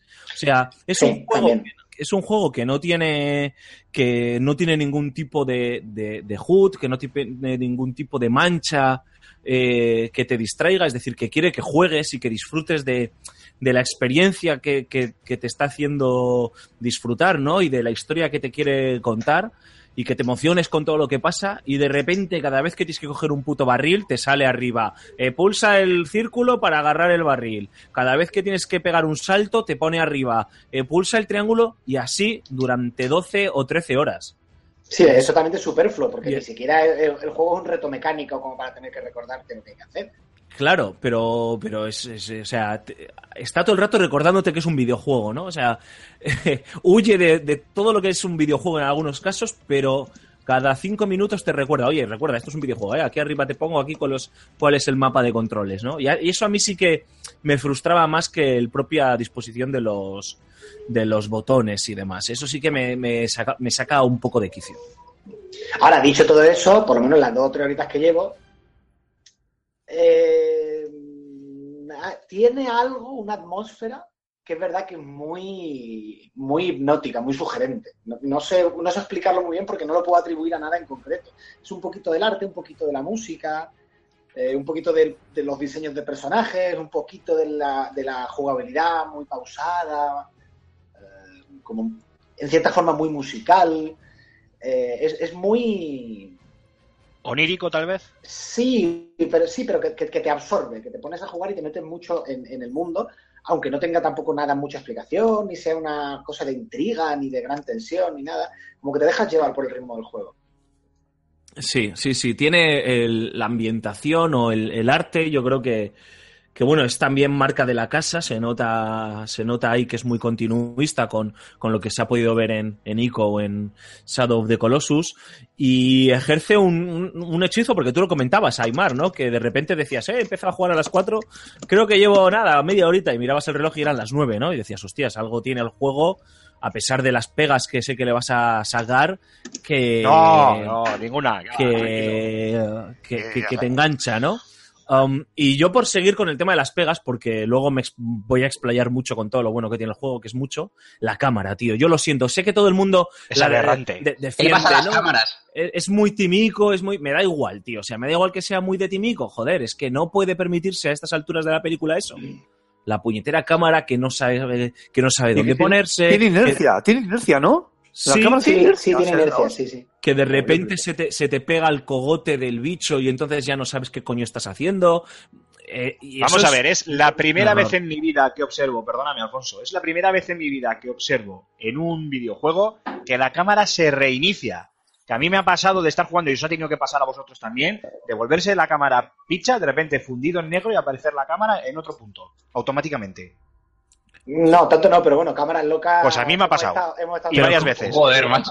Pero ¿cómo que se reinicia, perdona? con Bloodborne. Que vuelve atrás, vuelve a punto Que la- no, no, no, no, no, no, no, no, no. La cámara automáticamente se reinicia y se pone en un punto concreto. Es decir, de repente, porque me- el perro pollo me pone el culo en la cara, me aplasta contra una pared, la cámara se vuelve loca, de repente hay un, hay un fundido en negro que dura una décima de segundo y la cámara automáticamente se posiciona en una diagonal superior, me lo acabo de inventar, totalmente diferente hacia donde yo me estaba, yo, yo estaba enfocando. O sea, me saca de esa de esa posición eh, negativa en la que estaba imbuido y ella automáticamente se autoposiciona en otra como si fuera la más eh, conveniente en ese momento dado. Que claro, eso de conveniente para cogérsela con papel de fumar, porque también está la cámara totalmente harta. Yo no lo había vivido eso en ningún videojuego. Solo me ha pasado por primera vez con The Last Guardian. Pero vamos, que digo que hacer cámaras- cursillos de implementación de cámaras en videojuegos. Cámaras locas, Bloodborne y, Da- y Dark Souls menos. Bloodborne Sí. tenía una cámara loca y nos aficionamos igual. Oh, es que me estás que hablando de Front Software. Claro que sí. Como me encanta.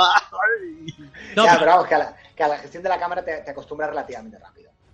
no, y de No, hecho, que no, que no, que no. De, de hecho, eh, a mí no me ha pasado muchas veces, pero las veces que me ha pasado sí que es como, joder, macho, o sea, esto sí que eh, lo teníais que haber visto y es algo para apuntar en el cuaderno y decir, oye, en la próxima sesión hay que sacar esto a relucir porque hay que arreglar, o sea, por lo menos hay que pensar una mecánica, ¿no? Sí que utiliza el mismo botón que utiliza, por ejemplo, en, en Shadow of the Colossus, que es el, el gatillo izquierdo de arriba, que si lo pulsas centra la cámara y, se gira. Eh, en Shadow of the Colossus era para mirar a los ojos a los colosos y aquí se gira para mirar a Trico, ¿no? Y entonces centra Aquí la te, cámara. te- te centra en la cámara en trico. eso es. Eso es. Y bueno, pues vale, es- dices, ya llega un momento en el que dices, hostia, la cámara otra vez, ¿no? Pum, pulso el gatillo y a tomar por el saco, ¿no? Pero y además, a veces te viene bien para ciertas situaciones jugables en las que tienes que estar atento a lo que tiene que hacer o, o está haciendo trico. por eso mismo, ¿no? bien. Eh, Por cierto, me tiene intrigado, dato wikipédico para que Aymar se meta conmigo, todavía me tiene intrigado por qué trico, cuando trico lo que se- o sea, eh, significa pelo, en griego. O sea, No, trico es eh, mezcla entre torico, que es mm, pájaro y... Torico, un toro pequeñico. ¡Ay, ese torico! Oh, mira, Torico, lo amo. fíjate que ya sabemos quién ha puesto el nombre a, a los logros del Final Fantasy. Se los ha puesto Antonio. Es una rima fantástica. En fin, no sé. O sea, que mezcla entre perro y pájaro en japonés. Vale, vale. Sí, un, un perrájaro. O sea, que No sé, yo, desde decir el principio, yo, ya ves, pero no os parece un grifo, yo desde un ¿Qué grifo va? de agua, no hagáis el chiste, ¿eh? No hagáis el chiste. Tiene cara gato. Por- me parece un por- por- grifo. el león y Tiene- águila. Eso, Eh, to- Toki Pelo Tori Claro. Abe, del señor Geniwa Porchat. Eso, eso, Ah, eso. vale, que no es, no es perrájaro entonces, sería. No, pues qué pena. Pelájaro, pelájaro. Sería. Pelájaro, sí. Déjalo. Um, Hablamos un poco de Trico, eh, porque yo creo que aquí es donde está toda la sustancia del, del juego. Eh, mm, Aymar, tú mismo, si quieres. eh, cuéntanos, dime. háblanos de Pelájaro. A ver, el, el perrájaro este, o pelájaro, como lo queráis llamar. Obviamente, para mí, personalmente, es junto con el diseño de niveles lo mejor de todo el juego. O sea, solo duda. por esas dos cosas Sin duda. ya merece la pena el, el título. Y a mí, si alguien me pregunta, y esto lo digo honestamente, ¿recomendarías The Last Guardian? Digo, con los ojos cerrados. Solo por Trico, por todo el trabajo que hay detrás de Trico, y estoy con Antonio, con que este juego, por narices, ha tenido que estar en, en una balda olvidado durante X tiempo, durante bastante tiempo de estos, de nueve años. Eh, mucho de, de- de la otra parte del tiempo, perdonad, en la que se ha estado desarrollando, lo han tenido que invertir por narices en todo el personaje de, de Trico. Primero, en, sus físicas, por el tema de su plumaje. Eh, segundo, en su interacción con los escenarios, como muy bien decía Rulo, porque a veces parece que el propio Trico es parte de, de- del escenario. De hecho, eh, no lo vamos a spoilear, pero eh, podría hasta tener cierta explicación dentro del juego, ¿no? La gente que lo vaya a jugar, que no lo haya hecho todavía, ya lo escuchará dentro de la narración. Eh, luego, por la, la- la- todo el tema de las animaciones. O sea, es increíble lo bien hecho que está a nivel. eh, o sea, el realismo de, de estar Sí, sí. Ante, un, ante un ser vivo eh, y la interacción con el, con el crío, que es algo muy. Como a ti te gusta mucho esta palabra, Alfonso, es muy orgánico. Es increíble. Eh, más allá de, de- de todo eso, ¿qué le pasa al juego? Que es lo que os hemos comentado off the records y lo que, y lo que a mí me echa para, para atrás del mismo. Que aunque me parece un juegazo y sé que me lo voy a pasar porque ayer me pasó lo que tú has dicho, Alfonso, que me puse a jugar a las 6 de la tarde y cuando me quise dar cuenta yo pensaba que llevaba 20 minutos y eran las 9 de la, de la noche, llevaba 3 horas metidas en el, en el, en el juego eh, a mí me tira muy para atrás que después de tanto tiempo, ya sé que es claro, un desarrollo problemático, esto lo hemos hablado con otros casos como eh, Homefront de Revolution, por irme a la otra esquina con un ejemplo totalmente diferente, eh, con el propio Final Fantasy hace, hace un ratino, hace unos minutos, pero me da muchísima me da muchísima rabia eso, que a nivel técnico, si no me quieres mostrar unas texturas en HD, no me las muestres, pero yo no, hay ciertas cosas que no, no me gustan, o sea, no, no, no lo puedo consentir. Entonces, eh, hay fallos en, en las, en las físicas, hay eh, algunos momentos cuando te subes a lomos del, del perrájaro este que, que vamos, que las... eh, o sea, me, me he pasado sobando- sobándole el rabo, si es que tiene, ni sé el tiempo, porque no hay manera de, de- de enderezar aquello. Y ya cuando te subes a la nuca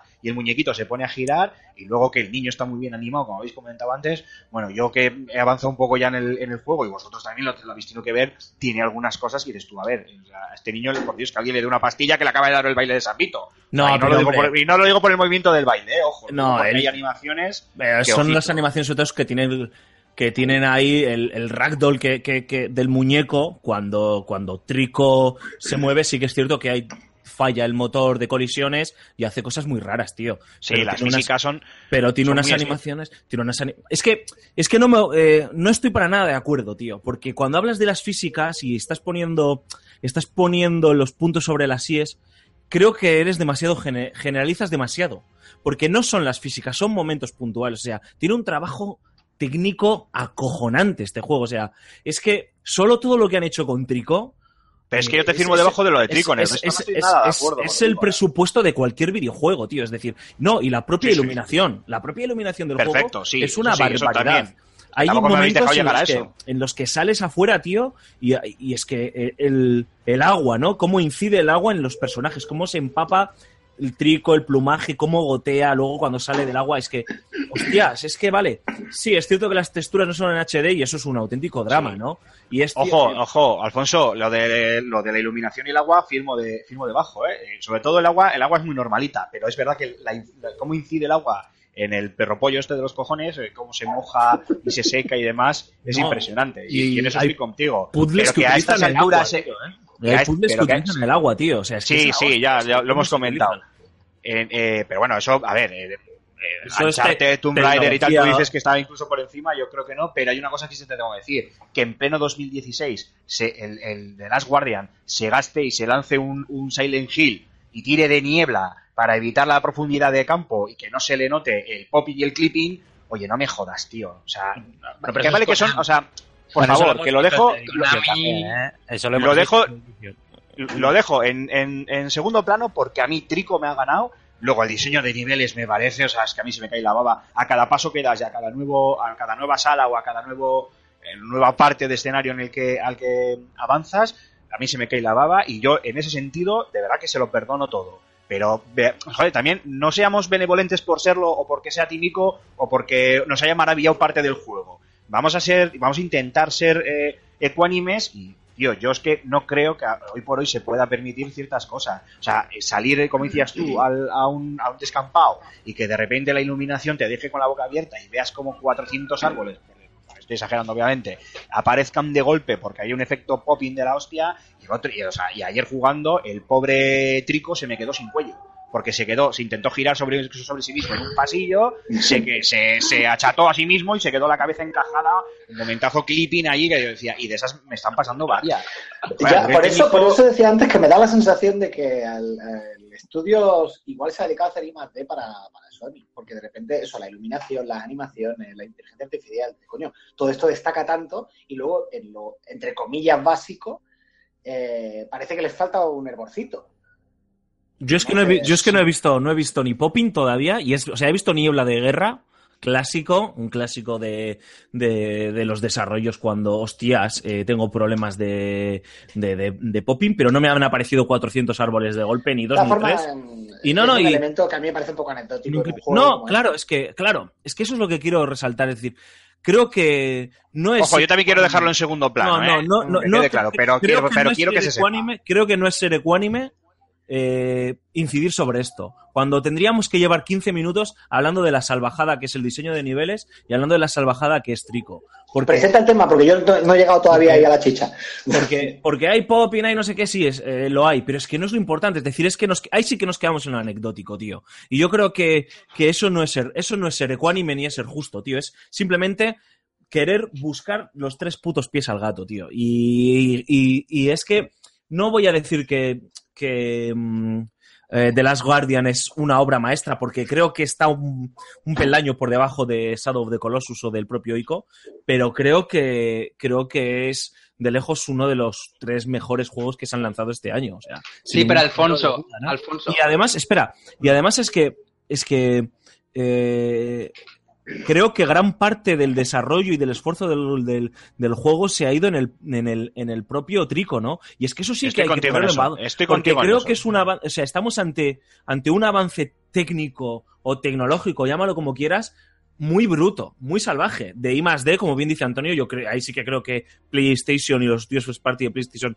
se van a poder aprovechar del conocimiento que han adquirido y que, hostias, es que eso sí que hay que ponerlo en valor y ponerlo, y ponerlo en, en, en, en un peldaño por encima de todo lo demás, ¿no? Es que no hay nada, no, no se ha visto nada así de salvaje, tío. Y claro, es muy difícil comentar cosas porque se roza el puntito del spoiler, ¿no? Cosas me refiero a actitudes del propio, del propio trico, ¿no? Ya no son las, las animaciones.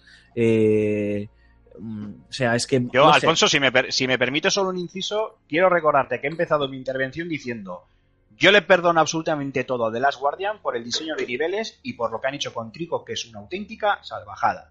Eso no quita para que haya otras cosas que a mí me chirríen demasiado a nivel jugable, que luego ya sabes que para gustos colores. A ti No, pero sí, no, además- te puede sudar, pero a mí me, a mí me sacan un poco del juego. Además, Aymar, estoy de acuerdo en que, en que esas cosas, sobre todo si un tipo de. Si es eh, un juego de este tipo, ¿no? En la que brinda mucho eh, por la espectacularidad visual, que es emotivo, que estás muy inmerso en él, que eh, te pongan una escena que en teoría tiene que ser épica, mágica y fantástica, y empiezas a ver popping y clipping, te sacan de la experiencia totalmente. A mí, a mí sí me ha pasado, que luego entiendo que, que cada jugador somos un mundo, ¿eh?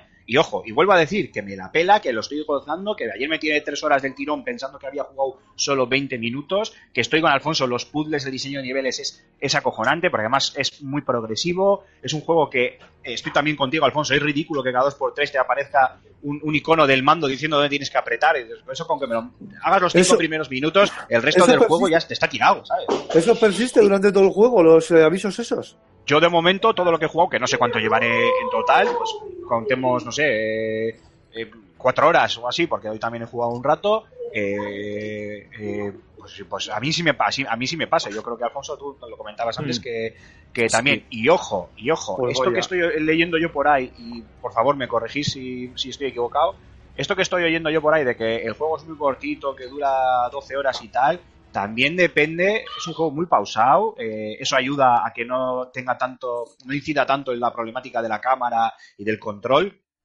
que ya hemos dicho que es un poco ortopédico, al ser más pausado, pues bueno, te da más tiempo a, a manejarte y demás. Yo creo que también depende de cómo vayamos avanzando y cómo vayamos eh, eh, resolviendo los puzzles para que te dure más o que te dure menos. O sea, eso de justo 12 horas, bueno, yo supongo que habrá Sí, quien le dure menos de pero- 5 porque va a piñón y habrá quien le vaya a durar 15, 16, 17, como será mi Vale, caso, ya, sabéis lo 300 vueltas. que, ya sabéis lo que pienso también de la duración. Había hablado Final Fantasy XV dura 100 horas y han conseguido decir, pero las misiones son repetitivas, estás haciendo todo el rato lo mismo, Claro. la, la, no sé cuánto, no sé qué. Pues hijo, Claro. dame 12 horas de contenido y no me des 100 horas de estar mm, pelando judías verdes.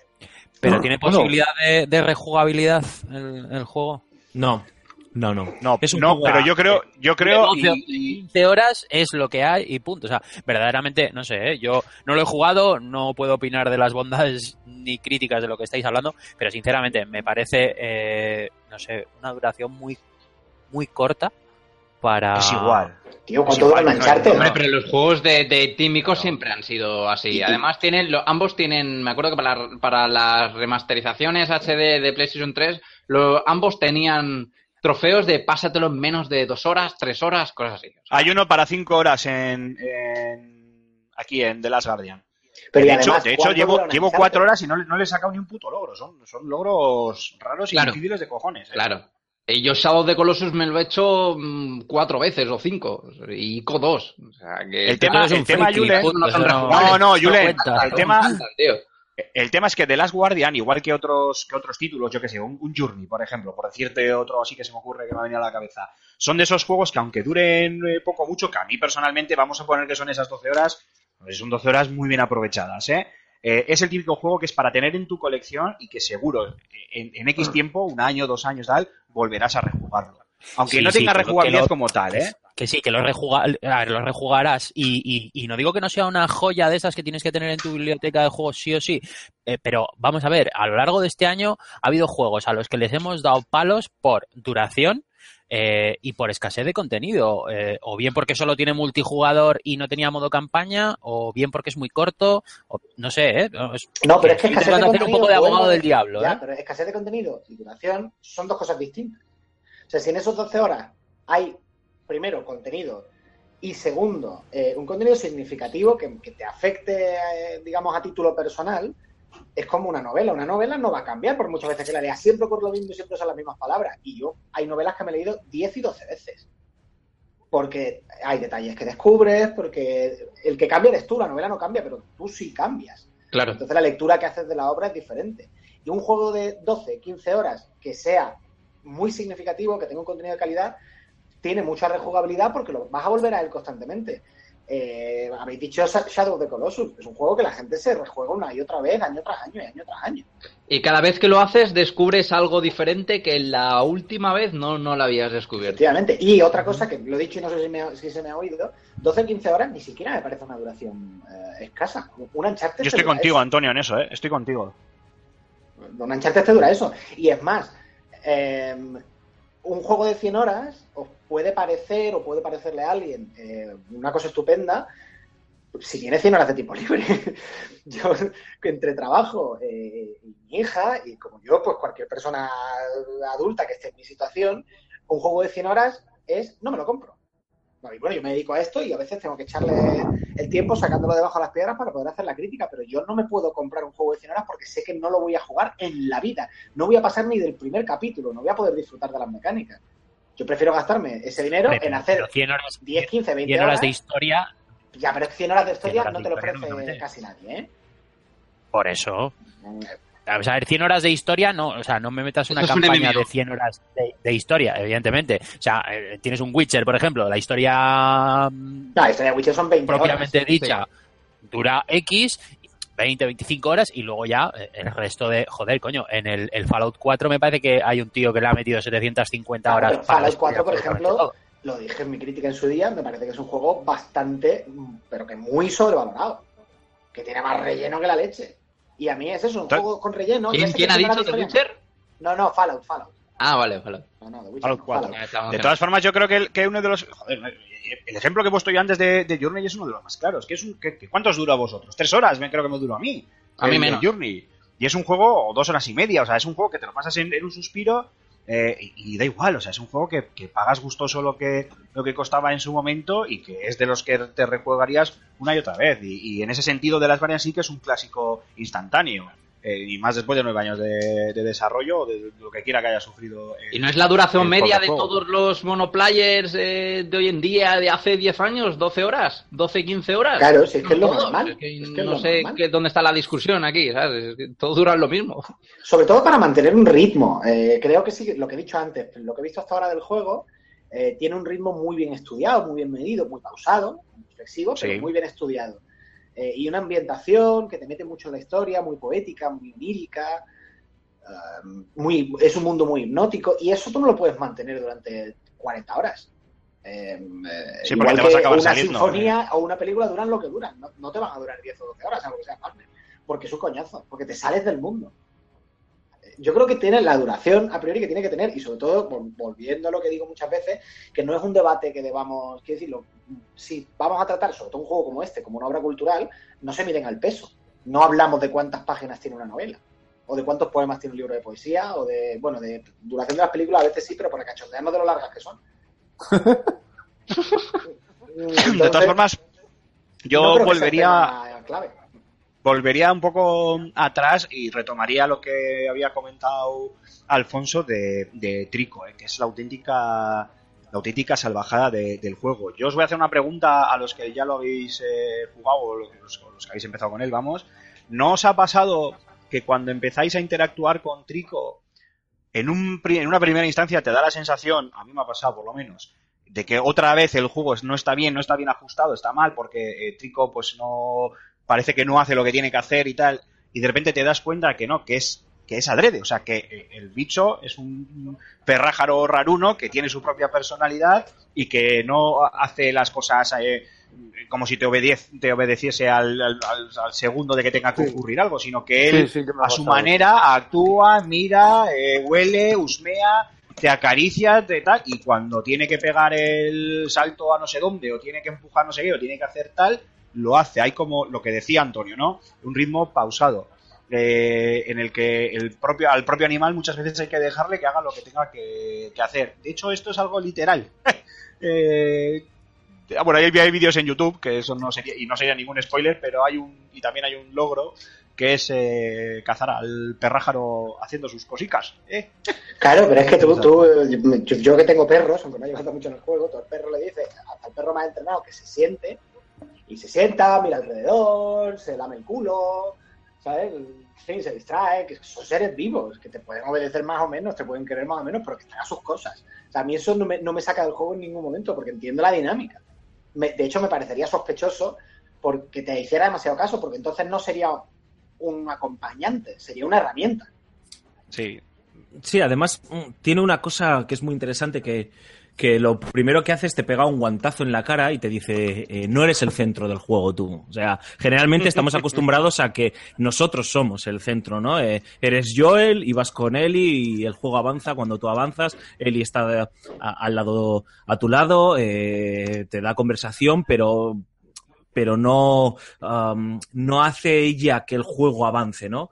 Aquí el, el- el- juego te dice a las claras que sí, oye, tú eres un chavalito que, bueno, pues que estás, has coincidido en el espacio y en el tiempo con, con esta criatura y, ella tiene su propia voluntad, ¿no? Y, y lo ideal es ver cómo se va forjando esa relación entre ellos, ¿no? Y, y hay, se dan auténticos momentos, como tú decías, Aymar, desde graciosos, yo no le he pillado al bicho haciendo sus necesidades, pero se dan momentos maravillosos, ¿no? Pues eh, es que, no sé, eh, eh, Trico, como casi todos los animales, eh, o por lo menos los perros que conocí, los gatos que he conocido, no les gustan el agua, ¿no? Pero, ostras, después de pasar un buen rato metido en una caverna, sales afuera, le da el sol, se tumba, ve un charco y va todo a correr al charco, ¿no? Y, y son estampas espectaculares y maravillosas, ¿no? Y, Gozando como un horrino en un pozo barro. efectivamente, pero sobre todo lo que, Claro, es lo que da credibilidad al juego. Lo comentaba Muchísimo. Antonio antes, ¿no? Cuando decía, hostias, este, este bicho es que no come, joder, le estoy tirando los barriles y no me hace ni puto caso, ¿no? Y está muy bien cómo de repente te das cuenta y dices, ostras, es que tú le tiras el barril al principio, los primeros minutos del juego, para que, bueno, pues eh, el perrájaro vea que no eres un. que no eres mala gente. Y, y si no te separas, el tío no, no, no come, se te queda mirando fijamente y dice, bueno, este.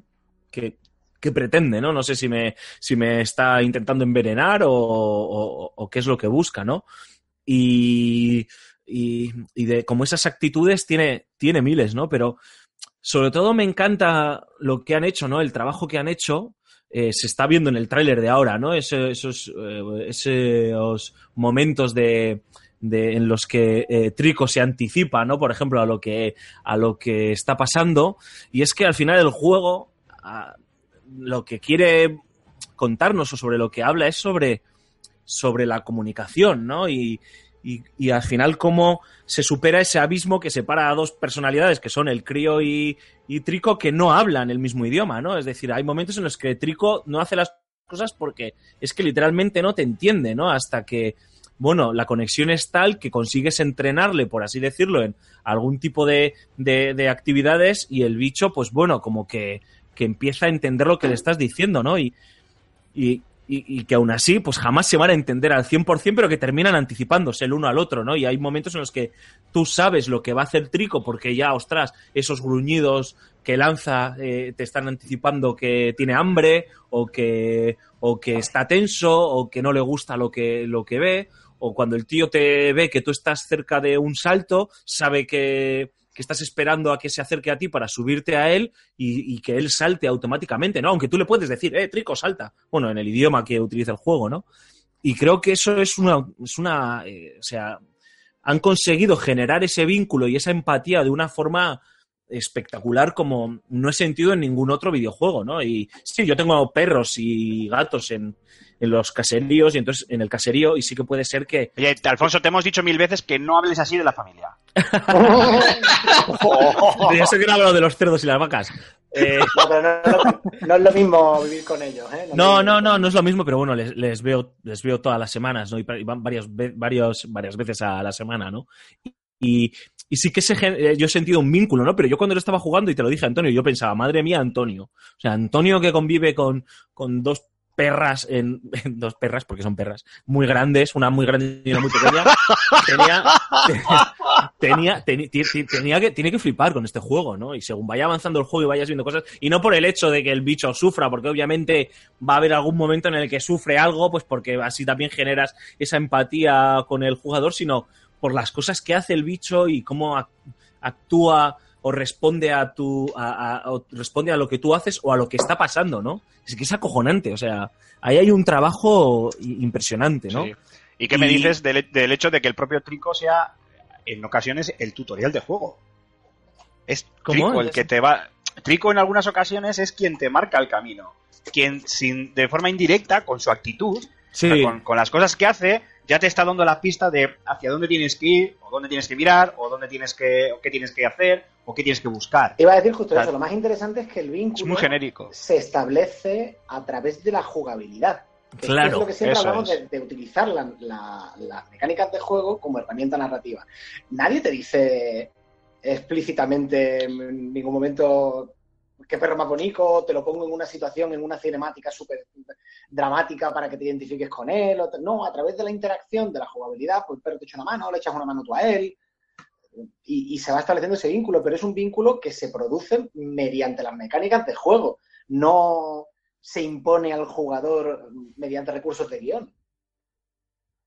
Sí, sí, no, por eso. A ver, sí que tiene recursos recursos de, de guion. Hay un, Ahí, sí, narrador. Sí. eh, no vamos a hablar más de esto. Mm. que está contándote algo, ¿no? Y de vez en cuando el narrador eh, eh, pues te explica, si te quedas atascado en algún momento dado, de repente te dice, por ejemplo, eh, te pasa, ¿no? Si, si el perro al principio no come porque no te das cuenta que te tienes que apartar, llega un momento en el que el narrador te dice, no me acuerdo cómo lo dice, pero te dice, eh, si no te apartas no va a comer el chucho, tío. Mm. Entonces dices, hostia, vale, te, te apartas, ¿no? Y te está contando cosas y para que también generan ese hilo conductor y ese vínculo, ¿no? Pero y utiliza también partes narrativas como scripts, que están muy bien hechos. Están tan bien hechos que a veces no parece un puto script. Y dices, hostias, esto tiene que estar scriptado por narices, ¿no? Pero, pero es- eh, porque si no, no hay, no hay forma de que, de que se haga hoy día, o no conozco la tecnología que, que sea capaz de hacerlo, ¿no?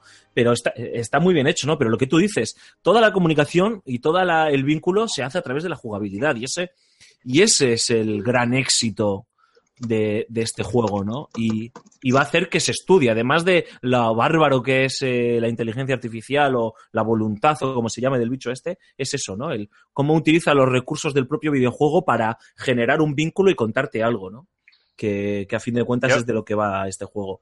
Y, y ya Yo ahora, estoy- Aymar, introduzco un tema y ya vamos, si quieres, más rápido. Introduce, introduce. No, Introduzco- lo único, lo, único, lo único que quiero añadir, y ya introduces lo que quieras. eh, yo, yo creo que efectivamente es- este tema, el de, el Trico, el del personaje, la, eh, la interacción, la jugabilidad y la inteligencia artificial, va a ser tema de, de estudio en, plan rollo DigiPen, Utah y todos estos sitios, eh, seguro. Yo, yo- una cosa, ah, yo eh, que lo hemos estado comentando an- antes por el chat, yo me alegro de que este juego haya salido para PlayStation 4 porque habláis también de la IA y me acuerdo de los dolorosos recortes de inteligencia artificial que le hicieron a, a Elizabeth de Bioshock Infinite Cierto. por las limitaciones de las consolas. Y entonces me alegro de que haya habido ese... Sí, ese pero es, otra, es otra forma de enfocar el personaje. En el caso de, de Elizabeth de Bioshock Infinite, el vínculo sí se establecía a través de un guion bien escrito, no a través de las mecánicas. Aquí Sí, realmente guion, guion no hay. cosas, sí, sí. Claro, pero es que son, ya digo, son dos modelos de juego completamente distintos. Aquí no hay un guion como tal prácticamente, hay cuatro líneas. Eh, toda la narrativa es narrativa, narrativa interactiva, es a través de las mecánicas y world building. Eh, Mientras que en, en Bioshock, eh, se- a ver, ojalá no lo hubieran tenido que hacer, ¿no? Pero se podían permitir, en cierta forma, recortar la inteligencia artificial porque el peso del vínculo recaía en Claro. el diálogo scriptado entre los dos personajes Sin no te a hacía tanta falta la inteligencia artificial para establecer el vínculo. Ojalá no lo hubieran quitado, claro. Pero porque en la saga de Bioshock, eh, la- el modelo de construcción de la estructura narrativa es la jugabilidad por un lado, la narrativa por otro. Y no se encuentran prácticamente. Son juegos que son películas eh, interactivas prácticamente. Eh, está en el otro extremo de, de modelos narrativos tipo Dishonored o Deus Ex, eh, o, o- o por otro lado, juegos que no tienen prácticamente guion, como Dark Souls o este de las Guardian, que en eso se parecen, curiosamente. Sí, sí, se parecen en más cosas y así ya me lo hilo, ¿no?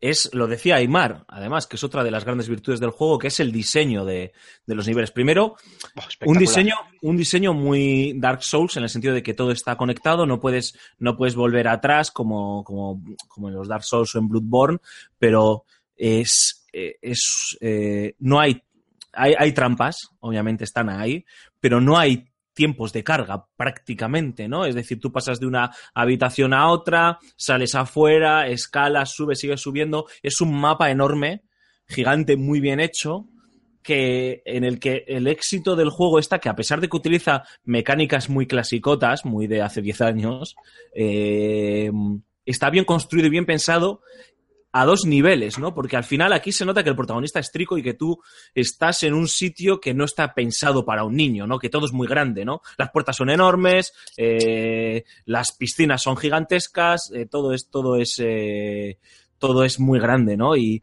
y, y yo creo que esa es otra de las grandes virtudes, además del, del acierto de los, de los, eh, de que los puzzles son lo suficientemente inteligentes y variados, a pesar de que al fin y al cabo estás haciendo todo el rato lo mismo, yo creo que el éxito es que el juego está pensado en esos dos niveles, ¿no? En, en el nivel del crío que manejas tú y en el nivel del propio trico, ¿no? Y, y todo, como bien decías, Aymar, encaja orgánicamente, ¿no? No, no chirría para nada, o sea, no dices, ¡buah!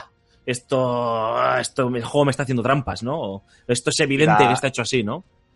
y la mm, y la frustración es mínima o sea los puzzles eh, eh, van eh, increciendo en cuanto a dificultad. Si te atascas en uno enseguida con que explores un poco pienses un poquito esperes al propio trico eh, tal eh, ya enseguida lo que eres capaz de solventarlo poco a poco a mí sí a mí desde luego es, es después de trico lo que más me ha gustado del juego y lo que hace es el efecto que comentábamos antes de eh, me pongo a jugar me cago en la madre que parió el que inventó la cámara de juego, hostia, vaya mierda de gráficos, coño, el popping que me viene no sé qué, pero así, me quejo mucho, pero llevo tres horas jugando sin, sin parpadear. Que eso es lo que le alabo yo al, al juego eh, por encima de cualquier otra cosa, claro. Yo creo que es que nos volvemos muy cínicos, ¿eh? porque me, me pregunto hasta qué punto el usuario medio siquiera percibe el popping, por decir algo. Desde luego la palabra no lo va a conocer. Entonces, ya digo que yo creo que ese tipo de cosas, probablemente nosotros la vemos porque estamos acostumbrados a mirar eh, entre bambalinas, pero no sé yo hasta qué punto un jugador medio siquiera se fija. También he dicho, Antonio, en ese sentido que cada jugador somos un mundo, pero Sí, que da igual, que volviendo al tema que sacaba eh, Alfonso, que es que eh, o sea, el diseño de niveles, o sea, eh, todo lo que han hecho con Trico no tendría el más mínimo sentido ni el más mínimo valor si no estuviese implementado dentro de los niveles que tiene el juego. Yo ahí es que no, no, No serviría puedo- nada, no sí, tendrías un perro nada. paja. Pues tendrías un perro paja muy bonito. ¿sabes? Que se sabe rascar y te viene y te hace cuatro carantoñas, pero ya está, no te serviría nada más. Si no, o sea, al final aquí todo es un, un mismo grupo, la palabra, la famosa palabra orgánico, en el que escenario, crío y trico forman una simbiosis perfecta y una jugabilidad como hacía mucho tiempo que no encontraba yo, por lo menos a nivel de atrapamiento. O sea, te pones a jugar y como no sueltes el mando en un momento dado, pues te enchufas el juego del tirón. Sí, de claro.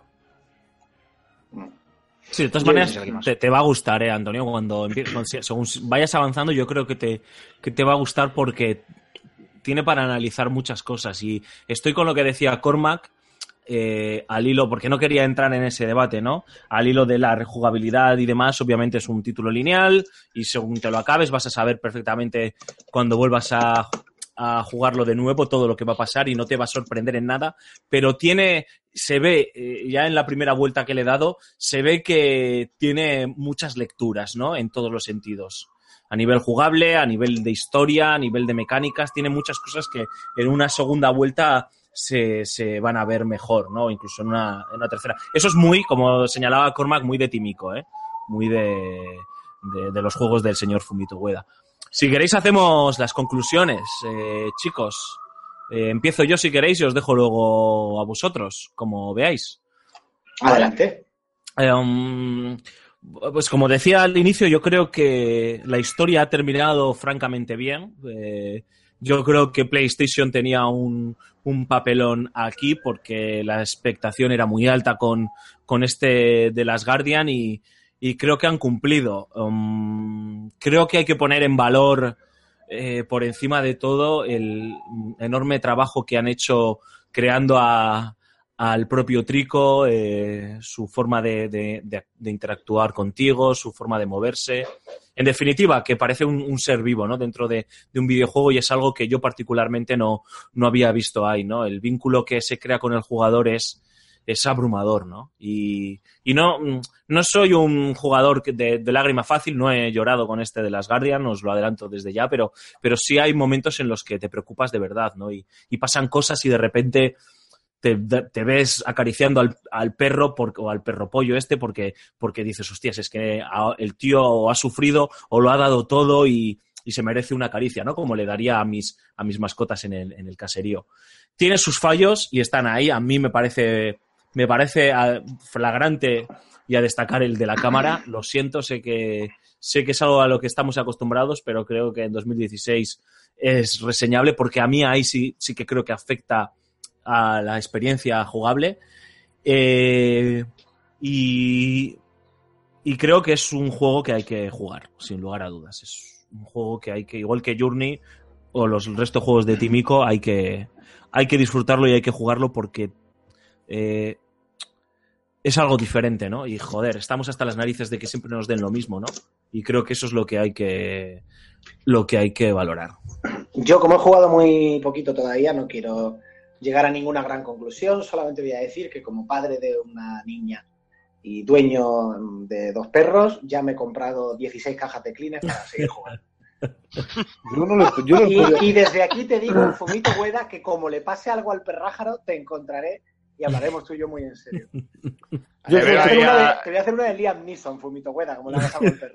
¡Ah, Le, le- le veo a Antonio Santo moviendo, vamos, removiendo Roma con Santiago para traerlo en el próximo fan y castrarlo en directo ahí rollo show, ¿sabes? Una peli de guerra, tiran una bomba encima de la ciudad, destruyen todo, matan millones de personas y dicen, hola, la que han liado. Muere un perro y la llorera. Joder. A ver quién, Es así, a ver, es que- así. vamos, a ver quién no me ha dicho a mí que no, no ha llorado como una plañidera viendo Hachiko. Es así, ¿qué le vamos a hacer? O con tu demon. Muy moon, grande. sí. Bueno, pues en mi caso particular yo estoy bastante de acuerdo en casi todo lo que has dicho tú, Alfonso. Es cierto que, que a ver, que no es por ser puñetero ni meter el, dedo en el ojo ni nada por el estilo, y de hecho vosotros me conocéis y sabéis que, que soy un, o sea, que como eh, jugador y como persona que se encarga de hacer reviews de videojuegos, o sea, en ningún caso soy de los que voy a machacar ni nada por el estilo. Eh, The Last Guardian es un clásico instantáneo, es un juego que hay que jugar sí o sí, solo por lo que evoca, solo por lo emotivo que es y lo onírico en ciertos momentos y por la relación con Trico, o sea, lo que han hecho con Trico es increíble, pero aún así tenemos que empezar a quitar ciertas etiquetas y porque sea un juego de Rockstar, de Tímico, de Rita la Pollera, no podemos eh, perdonar según qué cosas, o por lo menos, no es perdonar o no perdonar, pero qué menos que por lo menos eh, ponerlo eh, pues, eh, hacer en público, eh, comentarlo y, y, oye, dejar claro que, que vale, que, que al juego se le perdona todo y que entramos en, en él como, vamos, como jugadores bien contentos por ello, pero que no somos tontos y que no eh, eh, obviamos eh, que, que tiene ciertos eh, problemas que no deberían de estar ahí. Pero bueno, eh, a lo dicho, más allá de los problemas técnicos que pueda tener y de la cámara, que es para coger al que la ha diseñado y pegarle un tiro, pues en, en principio, vamos, me- para mí, clásico instantáneo y totalmente recomendable. Una pregunta, Imar. Sí, Rita la pollera. sí. No, no, basta. no, nada, nada, ya está. No, asegurarme que había oído bien. Rita la pollera, Rita la canta... Rita la pollera, Rita la cantadora. La canción aquella tan bonita y poética de Se llevó mi polla el gavilán pollero, la pollita que más quiero. Ahí. Os hago- Buah, chaval, me acaba de hago- romper. Va, va, va. Definitivamente, Antonio ha traducido las misiones secundarias de Final Fantasy. Sí, sí, ha sido él, ha sido él. Os he hecho el Inception para que os quedéis pensando en eso. Sí, sí. Yo también tengo. gavilán Yo, pollero. yo también tengo una. Yo también tengo una conclusión. Y es. eh, ¿Qué carajo le pasa a los japoneses con las cámaras? Porque rajando de las cámaras de Square, de las cámaras de Front Software, de las cámaras de esta gente. Sí, o del esquema de control, ¿no? El esquema de control también. Exacto. Sí. Eh, chicos, esto es lo que tiene, lo que tienen los directos, ¿no? Hay que ir acostumbrándose. Creo que tenemos que dejarlo para, para el año que viene. Está bien empezar también, ¿no? El enero, en, en enero, dentro de un par de semanitas, con nuestro GOTI, así también podemos, yo creo que también vamos a poder poner un poco en poso eh, y en reposo Final Fantasy XV y, y de las Guardian para que las pasiones no nos cieguen. Y también Acción de gavilanes. también nos, vendrá, nos va a venir muy bien para eh, que en ese inicio de curso repasemos todo lo que nos va a venir en este 2017 que está a la vuelta de la esquina, que no va a ser poco. Pero lo de lo que no podemos subir, ¿verdad, Aymar? Es de la firma de José Carlos Castillo, que él sí Correcto. que, él sí que ya se ha anticipado y nos va a hablar de los retos a los que se enfrenta Nintendo, que viene con NX a tope, bueno, Switch, para mí va a ser NX, a tope el año que viene, PlayStation, Sony y Microsoft en 2017. Vamos a escucharle y nos preparamos para los comentarios de los oyentes y despedirnos. Hasta ahora.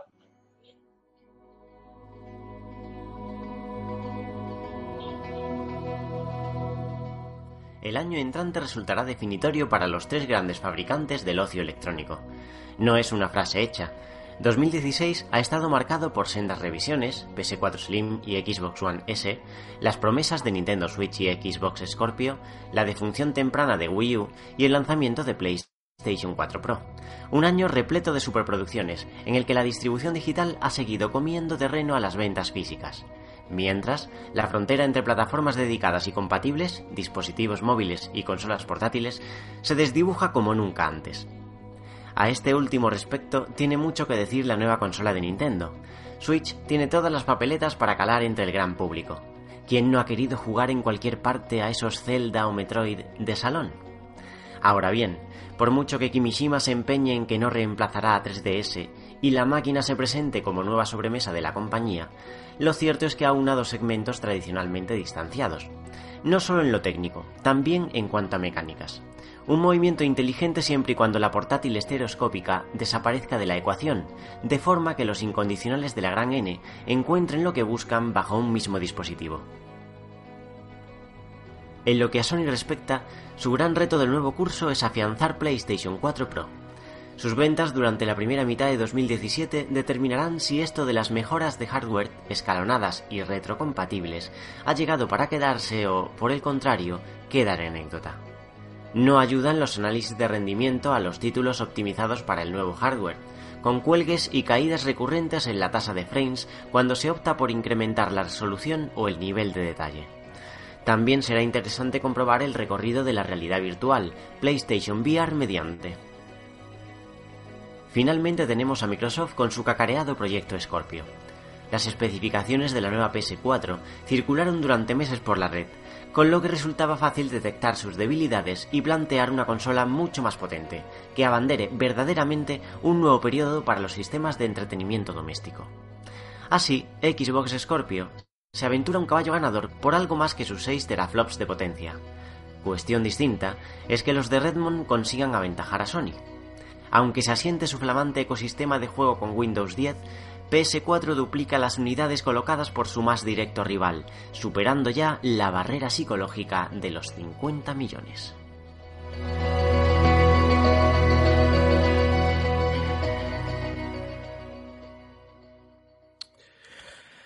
Cormac, espero que te hayas preparado los comentarios de, bueno, de la semana pasada, de estos, de estos- programas. No sé si has tenido tiempo de recopilar Sí, eh, sí. comentarios que nos han ido dejando a lo largo de este, de este directo.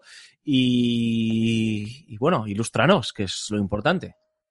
Bueno, pues empezamos con los programas, los programas, con los comentarios del programa 238. Nos pasamos por iBox y tenemos, al- nada más empezar, un comentario del señor Franonti, que ha estado aquí en el directo también. Que- Un saludo para Franonti, claro que sí. Saludo para Franonti, eh, que dice, decís que el tráiler de Death Stranding era CGI, pero no es así. Corre en el motor Decima Engine, que es el mismo que el del Horizon Zero Dawn. Eh, Mira que lo dije yo. Mira que lo dije yo, que me, no sé por qué me daba que no era CGI. No, no, no, no, no, no, no, es que sí es CGI. Vamos a ver, vamos a aclarar las cosas. Que además eh, le contesto yo en un comentario a, a y ojo, que si estoy yo equivocado, que alguien me corrija. Eh, la elección del motor del Decima Engine este, que es el motor de guerrilla eh, usado para Horizon Zero Dawn, ha sido una elección eh, realizada este mismo año por el, por el propio Kojima, que ha estado eh, visitando varios estudios de Sony y demás, y que ya en, noviembre pasado eh, dejó caer alguna indirecta en, Twitter con una alfombrilla donde salía el CEO de guerrilla y tal. Eh, con lo cual, eh, vamos a poner que hace pocos meses que se ha elegido ese motor gráfico para el desarrollo de, de Death Stranding. Es decir, por, me da igual las herramientas que se hayan podido usar para crear esas CGIs. O sea, en esos vídeos, primero, no se ve gameplay alguno, y segundo, por la proximidad con la elección del motor gráfico para el, para el título, es lógico y obvio pensar, y además no, yo por lo menos, y os prometo que he rebuscado como un loco, eh, no he- vamos, es lógico pensar que lo que hemos visto son CGIs y que luego ya el resto del título, que puede mantener la misma calidad, no lo sé, yo, hombre, yo lo dudo que llegue a tanto, pero bueno, puede andar ahí también con, pues, con una calidad muy alta, eh, pues eso lo, lo hará a través del, del motor este de Decima Engine, renombrado Decima Engine, bueno, no se llama así, no sé cómo, cómo lo llama originariamente Guerrilla, pero una cosa es los dos trailers que ya hemos visto de, de Death Stranding, cuando, que, cuando, vamos, estarán realizados y producidos probablemente mucho antes de, de haber elegido el motor gráfico y otra cosa es que efectivamente Fernando tiene razón, el Decima Engine, el motor gráfico de guerrilla para Horizon Zero Dawn, ha sido el elegido para el desarrollo de- del título que recordemos todavía probablemente estará en una etapa muy muy temprana. En resumen, no es in-game, es in-engine, como dicen los ingleses. Utiliza el propio motor. También tengo mis, mis dudas sobre eso, pero podría ser, podría ser. Sí, no, no, estoy seguro que está hecho con el motor gráfico del juego. Pero no está. Sí, se moverá en tiempo real. Pero. Sí, está, pero está no Kojima muy ocupado haciendo fotos de croquetas como para hacer otra cosa. Ya Pero, te digo, pero- Video en cocina. ¿qué obsesión no es- tienes, hombre? Eso no es in-game, no es in-game. La verdad es que es la cuenta de Twitter más aburrida de todas, ¿eh? Sí, Qué sí, tipejo más aburrido, macho. Le voy a hacer blog. Le voy a hacer blog. Te voy a hacer blog. Como nos hizo a nosotros cierto presentador de radio, ¿no? Cierto personaje, efectivamente. Un saludito gallego. Eh, eh, siguiente comentario. Venga, el siguiente comentario de Pijas36 que dice, por favor, apoyar este canal de juegos que ha empezado hace poco y necesito un empujoncito. Se llama Railer PC, please y muchas gracias. Hala, pues eh, Publi... ¿Apoyado queda? apoyado. Dicho queda. Que no se diga, por nuestra parte. Si os suscribís a ese canal, suscribiros al nuestro también, ¿eh? No seáis cabrones. Pues aquí hacer un partner con los de Railer PC ya para repartirnos los suscriptores. Vale, pues nada, apoyado queda. Eh, el señor Ayarhuasca, eh, Gran Nick, dice respecto al nuevo tráiler de Kojima, me gustó, pero realmente no me parece que sigue la misma estela Metal Gear. Esperaba algo nuevo y más fresco, pero al ver el rollo militar me pareció que sí, Kojima algo anclado en el pasado. Por cierto, para mí el gran anuncio fue Windjamers, la de pasta que me dejé en su día en la recreativa de mi pueblo. Madre mía, un tímpano nuevo para Antonio Sí, sí, de Sí. Sí, a mí me ha recordado a, a lo de Rise Racer y nadie aplaudiendo. A mí me ha encantado el anuncio de Wayne que encima no me acordaba de qué juego era. Yo lo vi y digo, ¿esto qué cojones es? Y cuando ya vi qué juego era, el del famoso juego de los frisbees de la recreativa, se me abrió la luz. Era uno de mis títulos preferidos de cuando era pequeño, que yo ya pedí unas cuantas canas, y me encantó. Y me encanta la idea de que vuelva, vamos, y vamos, se va a caer fijo. ¿Sabe? Hasta Rita la pollera. Pues bueno, pues Windjamers, eh, juego del año que viene. Si este es el año que viene, no lo sé, allá por antelación. Nos vamos a YouTube, que tenemos un Jugar de dramarizada, a ver si, si sale o no sale. Es así. No, no, no, no, espérate, que aún me tengo que comer la primera. Eh, Ah, y la mariscada también. eso. Nos vamos a YouTube, que tenemos un comentario del señor Forben, que lo tenemos aquí, lo saludamos en directo, eh, que dice... Hello, Saludete. gamers". Saludete, Forben. El, form- el formato de programa en directo es muy interesante, se nota más dinámico y si algo sale mal, pues unas risas. Gracias por amenizar el viernes, seguid así, chicos. Becarios no, ¿eh? Vale, becarios no. Qué grande Pedrero, tío. Es que es muy grande. Es que es muy grande, tío. Becarios no. eh. Pues ya nos ha salido mal desde el principio. Bueno, no desde el principio, ya al principio ya nos ha empezar, el sí. Sí, Alfonso, Alfonso se ha hecho una, un anista Becarios no. auditivo. Sí, Es estaba que lo que no sabe la gente es que nuestro becario es Alfonso. Efectivamente. A ver, ya lo que está claro es que soy el que menos trabaja aquí, ¿eh? Y eso no, no lo oculto. Pero vamos, eso ya, eso ya lo decimos nosotros. Antonio puede dar fe. Antonio da fe. Yo, sí, yo, tu trabajo sé que es sentarte en reuniones. mientras De- de que tuitea y cuelga mierdas en Facebook. No, de, de todos los que estamos aquí, eres el que tiene el trabajo más parecido al de una modelo.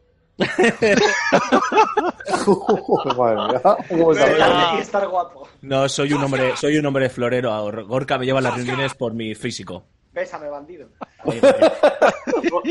Eh, sigamos, que los met- el Metapodcast no, No funcionaba bien. Dios. Más comentarios, Cormac.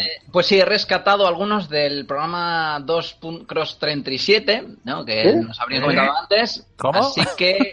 Sí, sí, sí, del, del programa 37. Ah, vale. Exacto. Es que, en vez de, en vez- en vez- es que ha dicho cross, porque es súper, ¿sabes? Tiene un flow el Corma, que en vez No, de. X, o decir programa flow. 30 y lo que sea, dice, no, es dos cross, no sé cuánto. Eso que casi dos. el que dice. Microsoft, iOS. Ahí, Sí, ¿Tú eres, que lo- tú eres de los que dice halo o halo. Pues ninguna de las dos, porque no tengo Xbox. Pero bueno, bueno. venga, dale. Eh, el comentario, el gran comentario del señor eh, Arquette, somos fans de este hombre, eh, lo he diseccionado, como no, y dice así, yo siempre lo he dicho, no hay nada como una buena película de terror en una noche de tormenta, dice que lo ha pasado realmente mal con la demo de Silent Hill, los juegos de Outlast y Alien Isolation. Dice que recuerdo que Outlast es un juego muy corto eh, y fui incapaz de jugar más de 20-30 minutos seguidos. Era una especie de mezcla entre placer por jugar un juego tan bueno y bien, eh, y bien ambientado y tortura por eh, pasarlo tan, tan mal. Y bueno, sigue, si alguien lo quiere leer entero, lo tiene en el programa número 37 en iVoox. Venga, Marc, que nos, que nos pide paso al telediario, chato. Y tengo, Tenemos que hacer la señal horaria. minutos de publicidad. Y tengo dos comentarios del señor Cura Israel que dice: uno, entrar en iBox. Dos, descargar Level Up. Tres, adelantar hasta el final. Cuatro, escuchar el ending 257 veces. Cinco, headbanging intenso. Seis, escuchar el programa. Bien. El Edin está muy bien. Exacto. Y, hablan, y hablando de ending, hablando no, no, de ending, no, sé- aún no, aún no. Eh, La, la bocina, la bocina, tío. Aún no. El segundo comentario y último que dice con respecto a la respuesta de mi comentario, hablando de, mm, de cuando hablaba de World of Warcraft, que decía- que prefiere jugar a World War 2. Y a- em, Aymar le respondía algo en plan, bueno, si estás mercando churros con, memira- con meninas, si te gusta mm, World War 2, pero te, te quedas con World War 2, pero mm, World of Warcraft habla las cifras, ¿no? De lo bueno que es. Y dice, millones de moscas les gusta la mierda. Esto debe ser porque es buena. Joder, que, como- no, Un, un saludo para otro, día, otro día analizamos ese comentario que es muy profundo y tiene para desgranar. Vale, Ah. y aquí termino los comentarios, pero quiero aprovechar para saludar a la gente del chat, a todos los que se han pasado, así que los digo por orden. Eh, Tani Jiménez DJ Show, un saludo aquí, que lo conozco personalmente. Franonti, el señor Juan Juan Ángel González, Juan Ángel González Grecu, eh, el señor Forbem, el señor Geni Wap, el señor HHHHHH y a Eflink. que ha venido tarde, pero se saluda igualmente. Un aplauso para ellos. Bravo. Esta ovación de gala. Estos son nuestros, nuestros espartanos, di que sí. Eh, y hablando de espartanos, Raúl, directamente, tío. O sea, sin vaselina y sin avisar, hombre. A ver, Eh, esto, esto ha cambiado. Yo suelo ser el último en despedirme. Bueno, eh, vale, venga, va, va.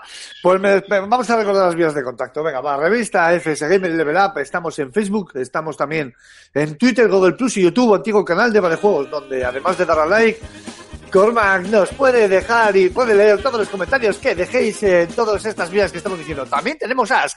Busca, no, no me jodas, ¿para qué me quitas la música, Aymar? Pónmela, pónmela, pincha, pincha. Pincha, hostia. Pinchamos, pinchamos. Estamos en Ask, buscándonos por Podcast de Up y también tenemos nuestro canal de Telegram, FS Gamers de Bolsilla. Podéis buscar nuestro canal en telegram.me en barra FS Gamer. Y por supuesto, no dejéis de visitar nuestras páginas web, fsgamer.com y la página web del Fan Serious Game Festival, fanseriosgamefestival.com. Y por último, iba la ronda de Twitter personales, arroba Gambo23, arroba Alfonso Gómez AG, arroba Cormac barra baja 20, arroba Tornulius, arroba Bao barra baja Er, arroba Antonio Santo, arroba eh, Aymar barra baja Ziquilín y arroba Jogarto y me cago en todo ya. Antonio Santo. Antonio Santo ya, le- ya le he dicho, tío. No, joder, estoy despidiendo, está despedido. Antonio, un abrazo, cariño. Un abrazo, caranchoas. Chao, chao. Ahora sí un zasca. Aymar Alonso, un placer, como siempre. Creo que, creo que ha estado guay, ¿no? O sea, ha tenido sus cosas el ¿no? programa de hoy, pero el directo tiene, tiene cosas. Hombre, es como todo, ya sabemos. Es lo que hay. Oye, se me ha ido, cago en Dios. Es que al final pierdo los, los efectos de sonido. Si es que esto es por vuestra puñetera culpa. Es que no puede ser, no os puedo dejar. Ay, bueno, pues un placer, chicos. Espero que haya quedado todo bien y que volvamos a repetir directo, que esto mola. Julen Pradas, ¿cómo estamos? Muy bien, bueno, me, me he sentido un poco arrinconado en este podcast. Ha- hemos hablado de dos juegos que no he tocado. Entonces, pues bueno, he venido a, a, como dice Antonio, a, a poner el cazo, más que nada. Así que, pero me lo he pasado muy bien, ¿eh? O sea, hay que, hay que repetir más, más directos de estos. El, en, en enero, cuando con el primer programa, ese sí que va a estar guay, ¿eh? con nuestro GOTI resumen de Con los 2016 GOTY, y, sí. y lo que viene, eso sí que sí que va a molar y va a haber, ahí sí que va a haber debate y va a haber, va a haber sangre. ¡Sangre! Cormac, un abrazo, tío. Suerte con los estudios, porque me imagino que tendrás que estudiar los examencitos que vienen en breve, ¿no? En febrero, sí. Las vacaciones, tío. Pues nada, voy a hacer la bromita y nos vemos el año que viene. ¡Ay, ah, chistaco! Raúl, ya te hemos despedido. Estás despedido doblemente. Pues Un placer, como siempre. Y se despide de todos vosotros Alfonso Gómez, como siempre agradeciéndoos vuestro apoyo incondicional. Esta vez mucho más, ¿no? Porque es, ha sido nuestro primer programa en directo y la verdad que, que esperamos que haya más. De hecho, yo creo, eh, Aymar, que podemos casi decirlo como rollo eh, World Premier, ¿no? Que la intención que tenemos para este 2017 es hacer todos los programas en directo. Pues sería lo suyo, pero sabiendo los problemas de logística que solemos tener, miedo me da. Así que igual no de- vamos a decirlo bajito para que no nos oigan mucho, no vaya a ser que se nos No, vaya estos todo- son, estos son los propósitos de Año Nuevo, tío, ¿sabes? Eh, en plan, Es eso, todos sí. los- ir al gimnasio, Ir al gimnasio. eh, adelgazar, dejar de fumar, eh, tener más relaciones sexuales con la vecina, pues Lo decimos, pero sin jugarnos mariscanas. eh, efectivamente, pues vamos Eso, a intentar, vamos, vamos a intentar de verdad eh, hacer todos los programas de la temporada que viene, o la gran mayoría de ellos en, en directo. En definitiva, sed felices, que es lo más importante en esta vida. Pasad muy buenas navidades con vuestros seres queridos. Ojalá que os traigan muchos regalos y sobre todo muchos videojuegos. Jugad a Top Spin. Nos vemos la temporada que viene. Un abrazo muy fuerte. Agur, adiós. Agur.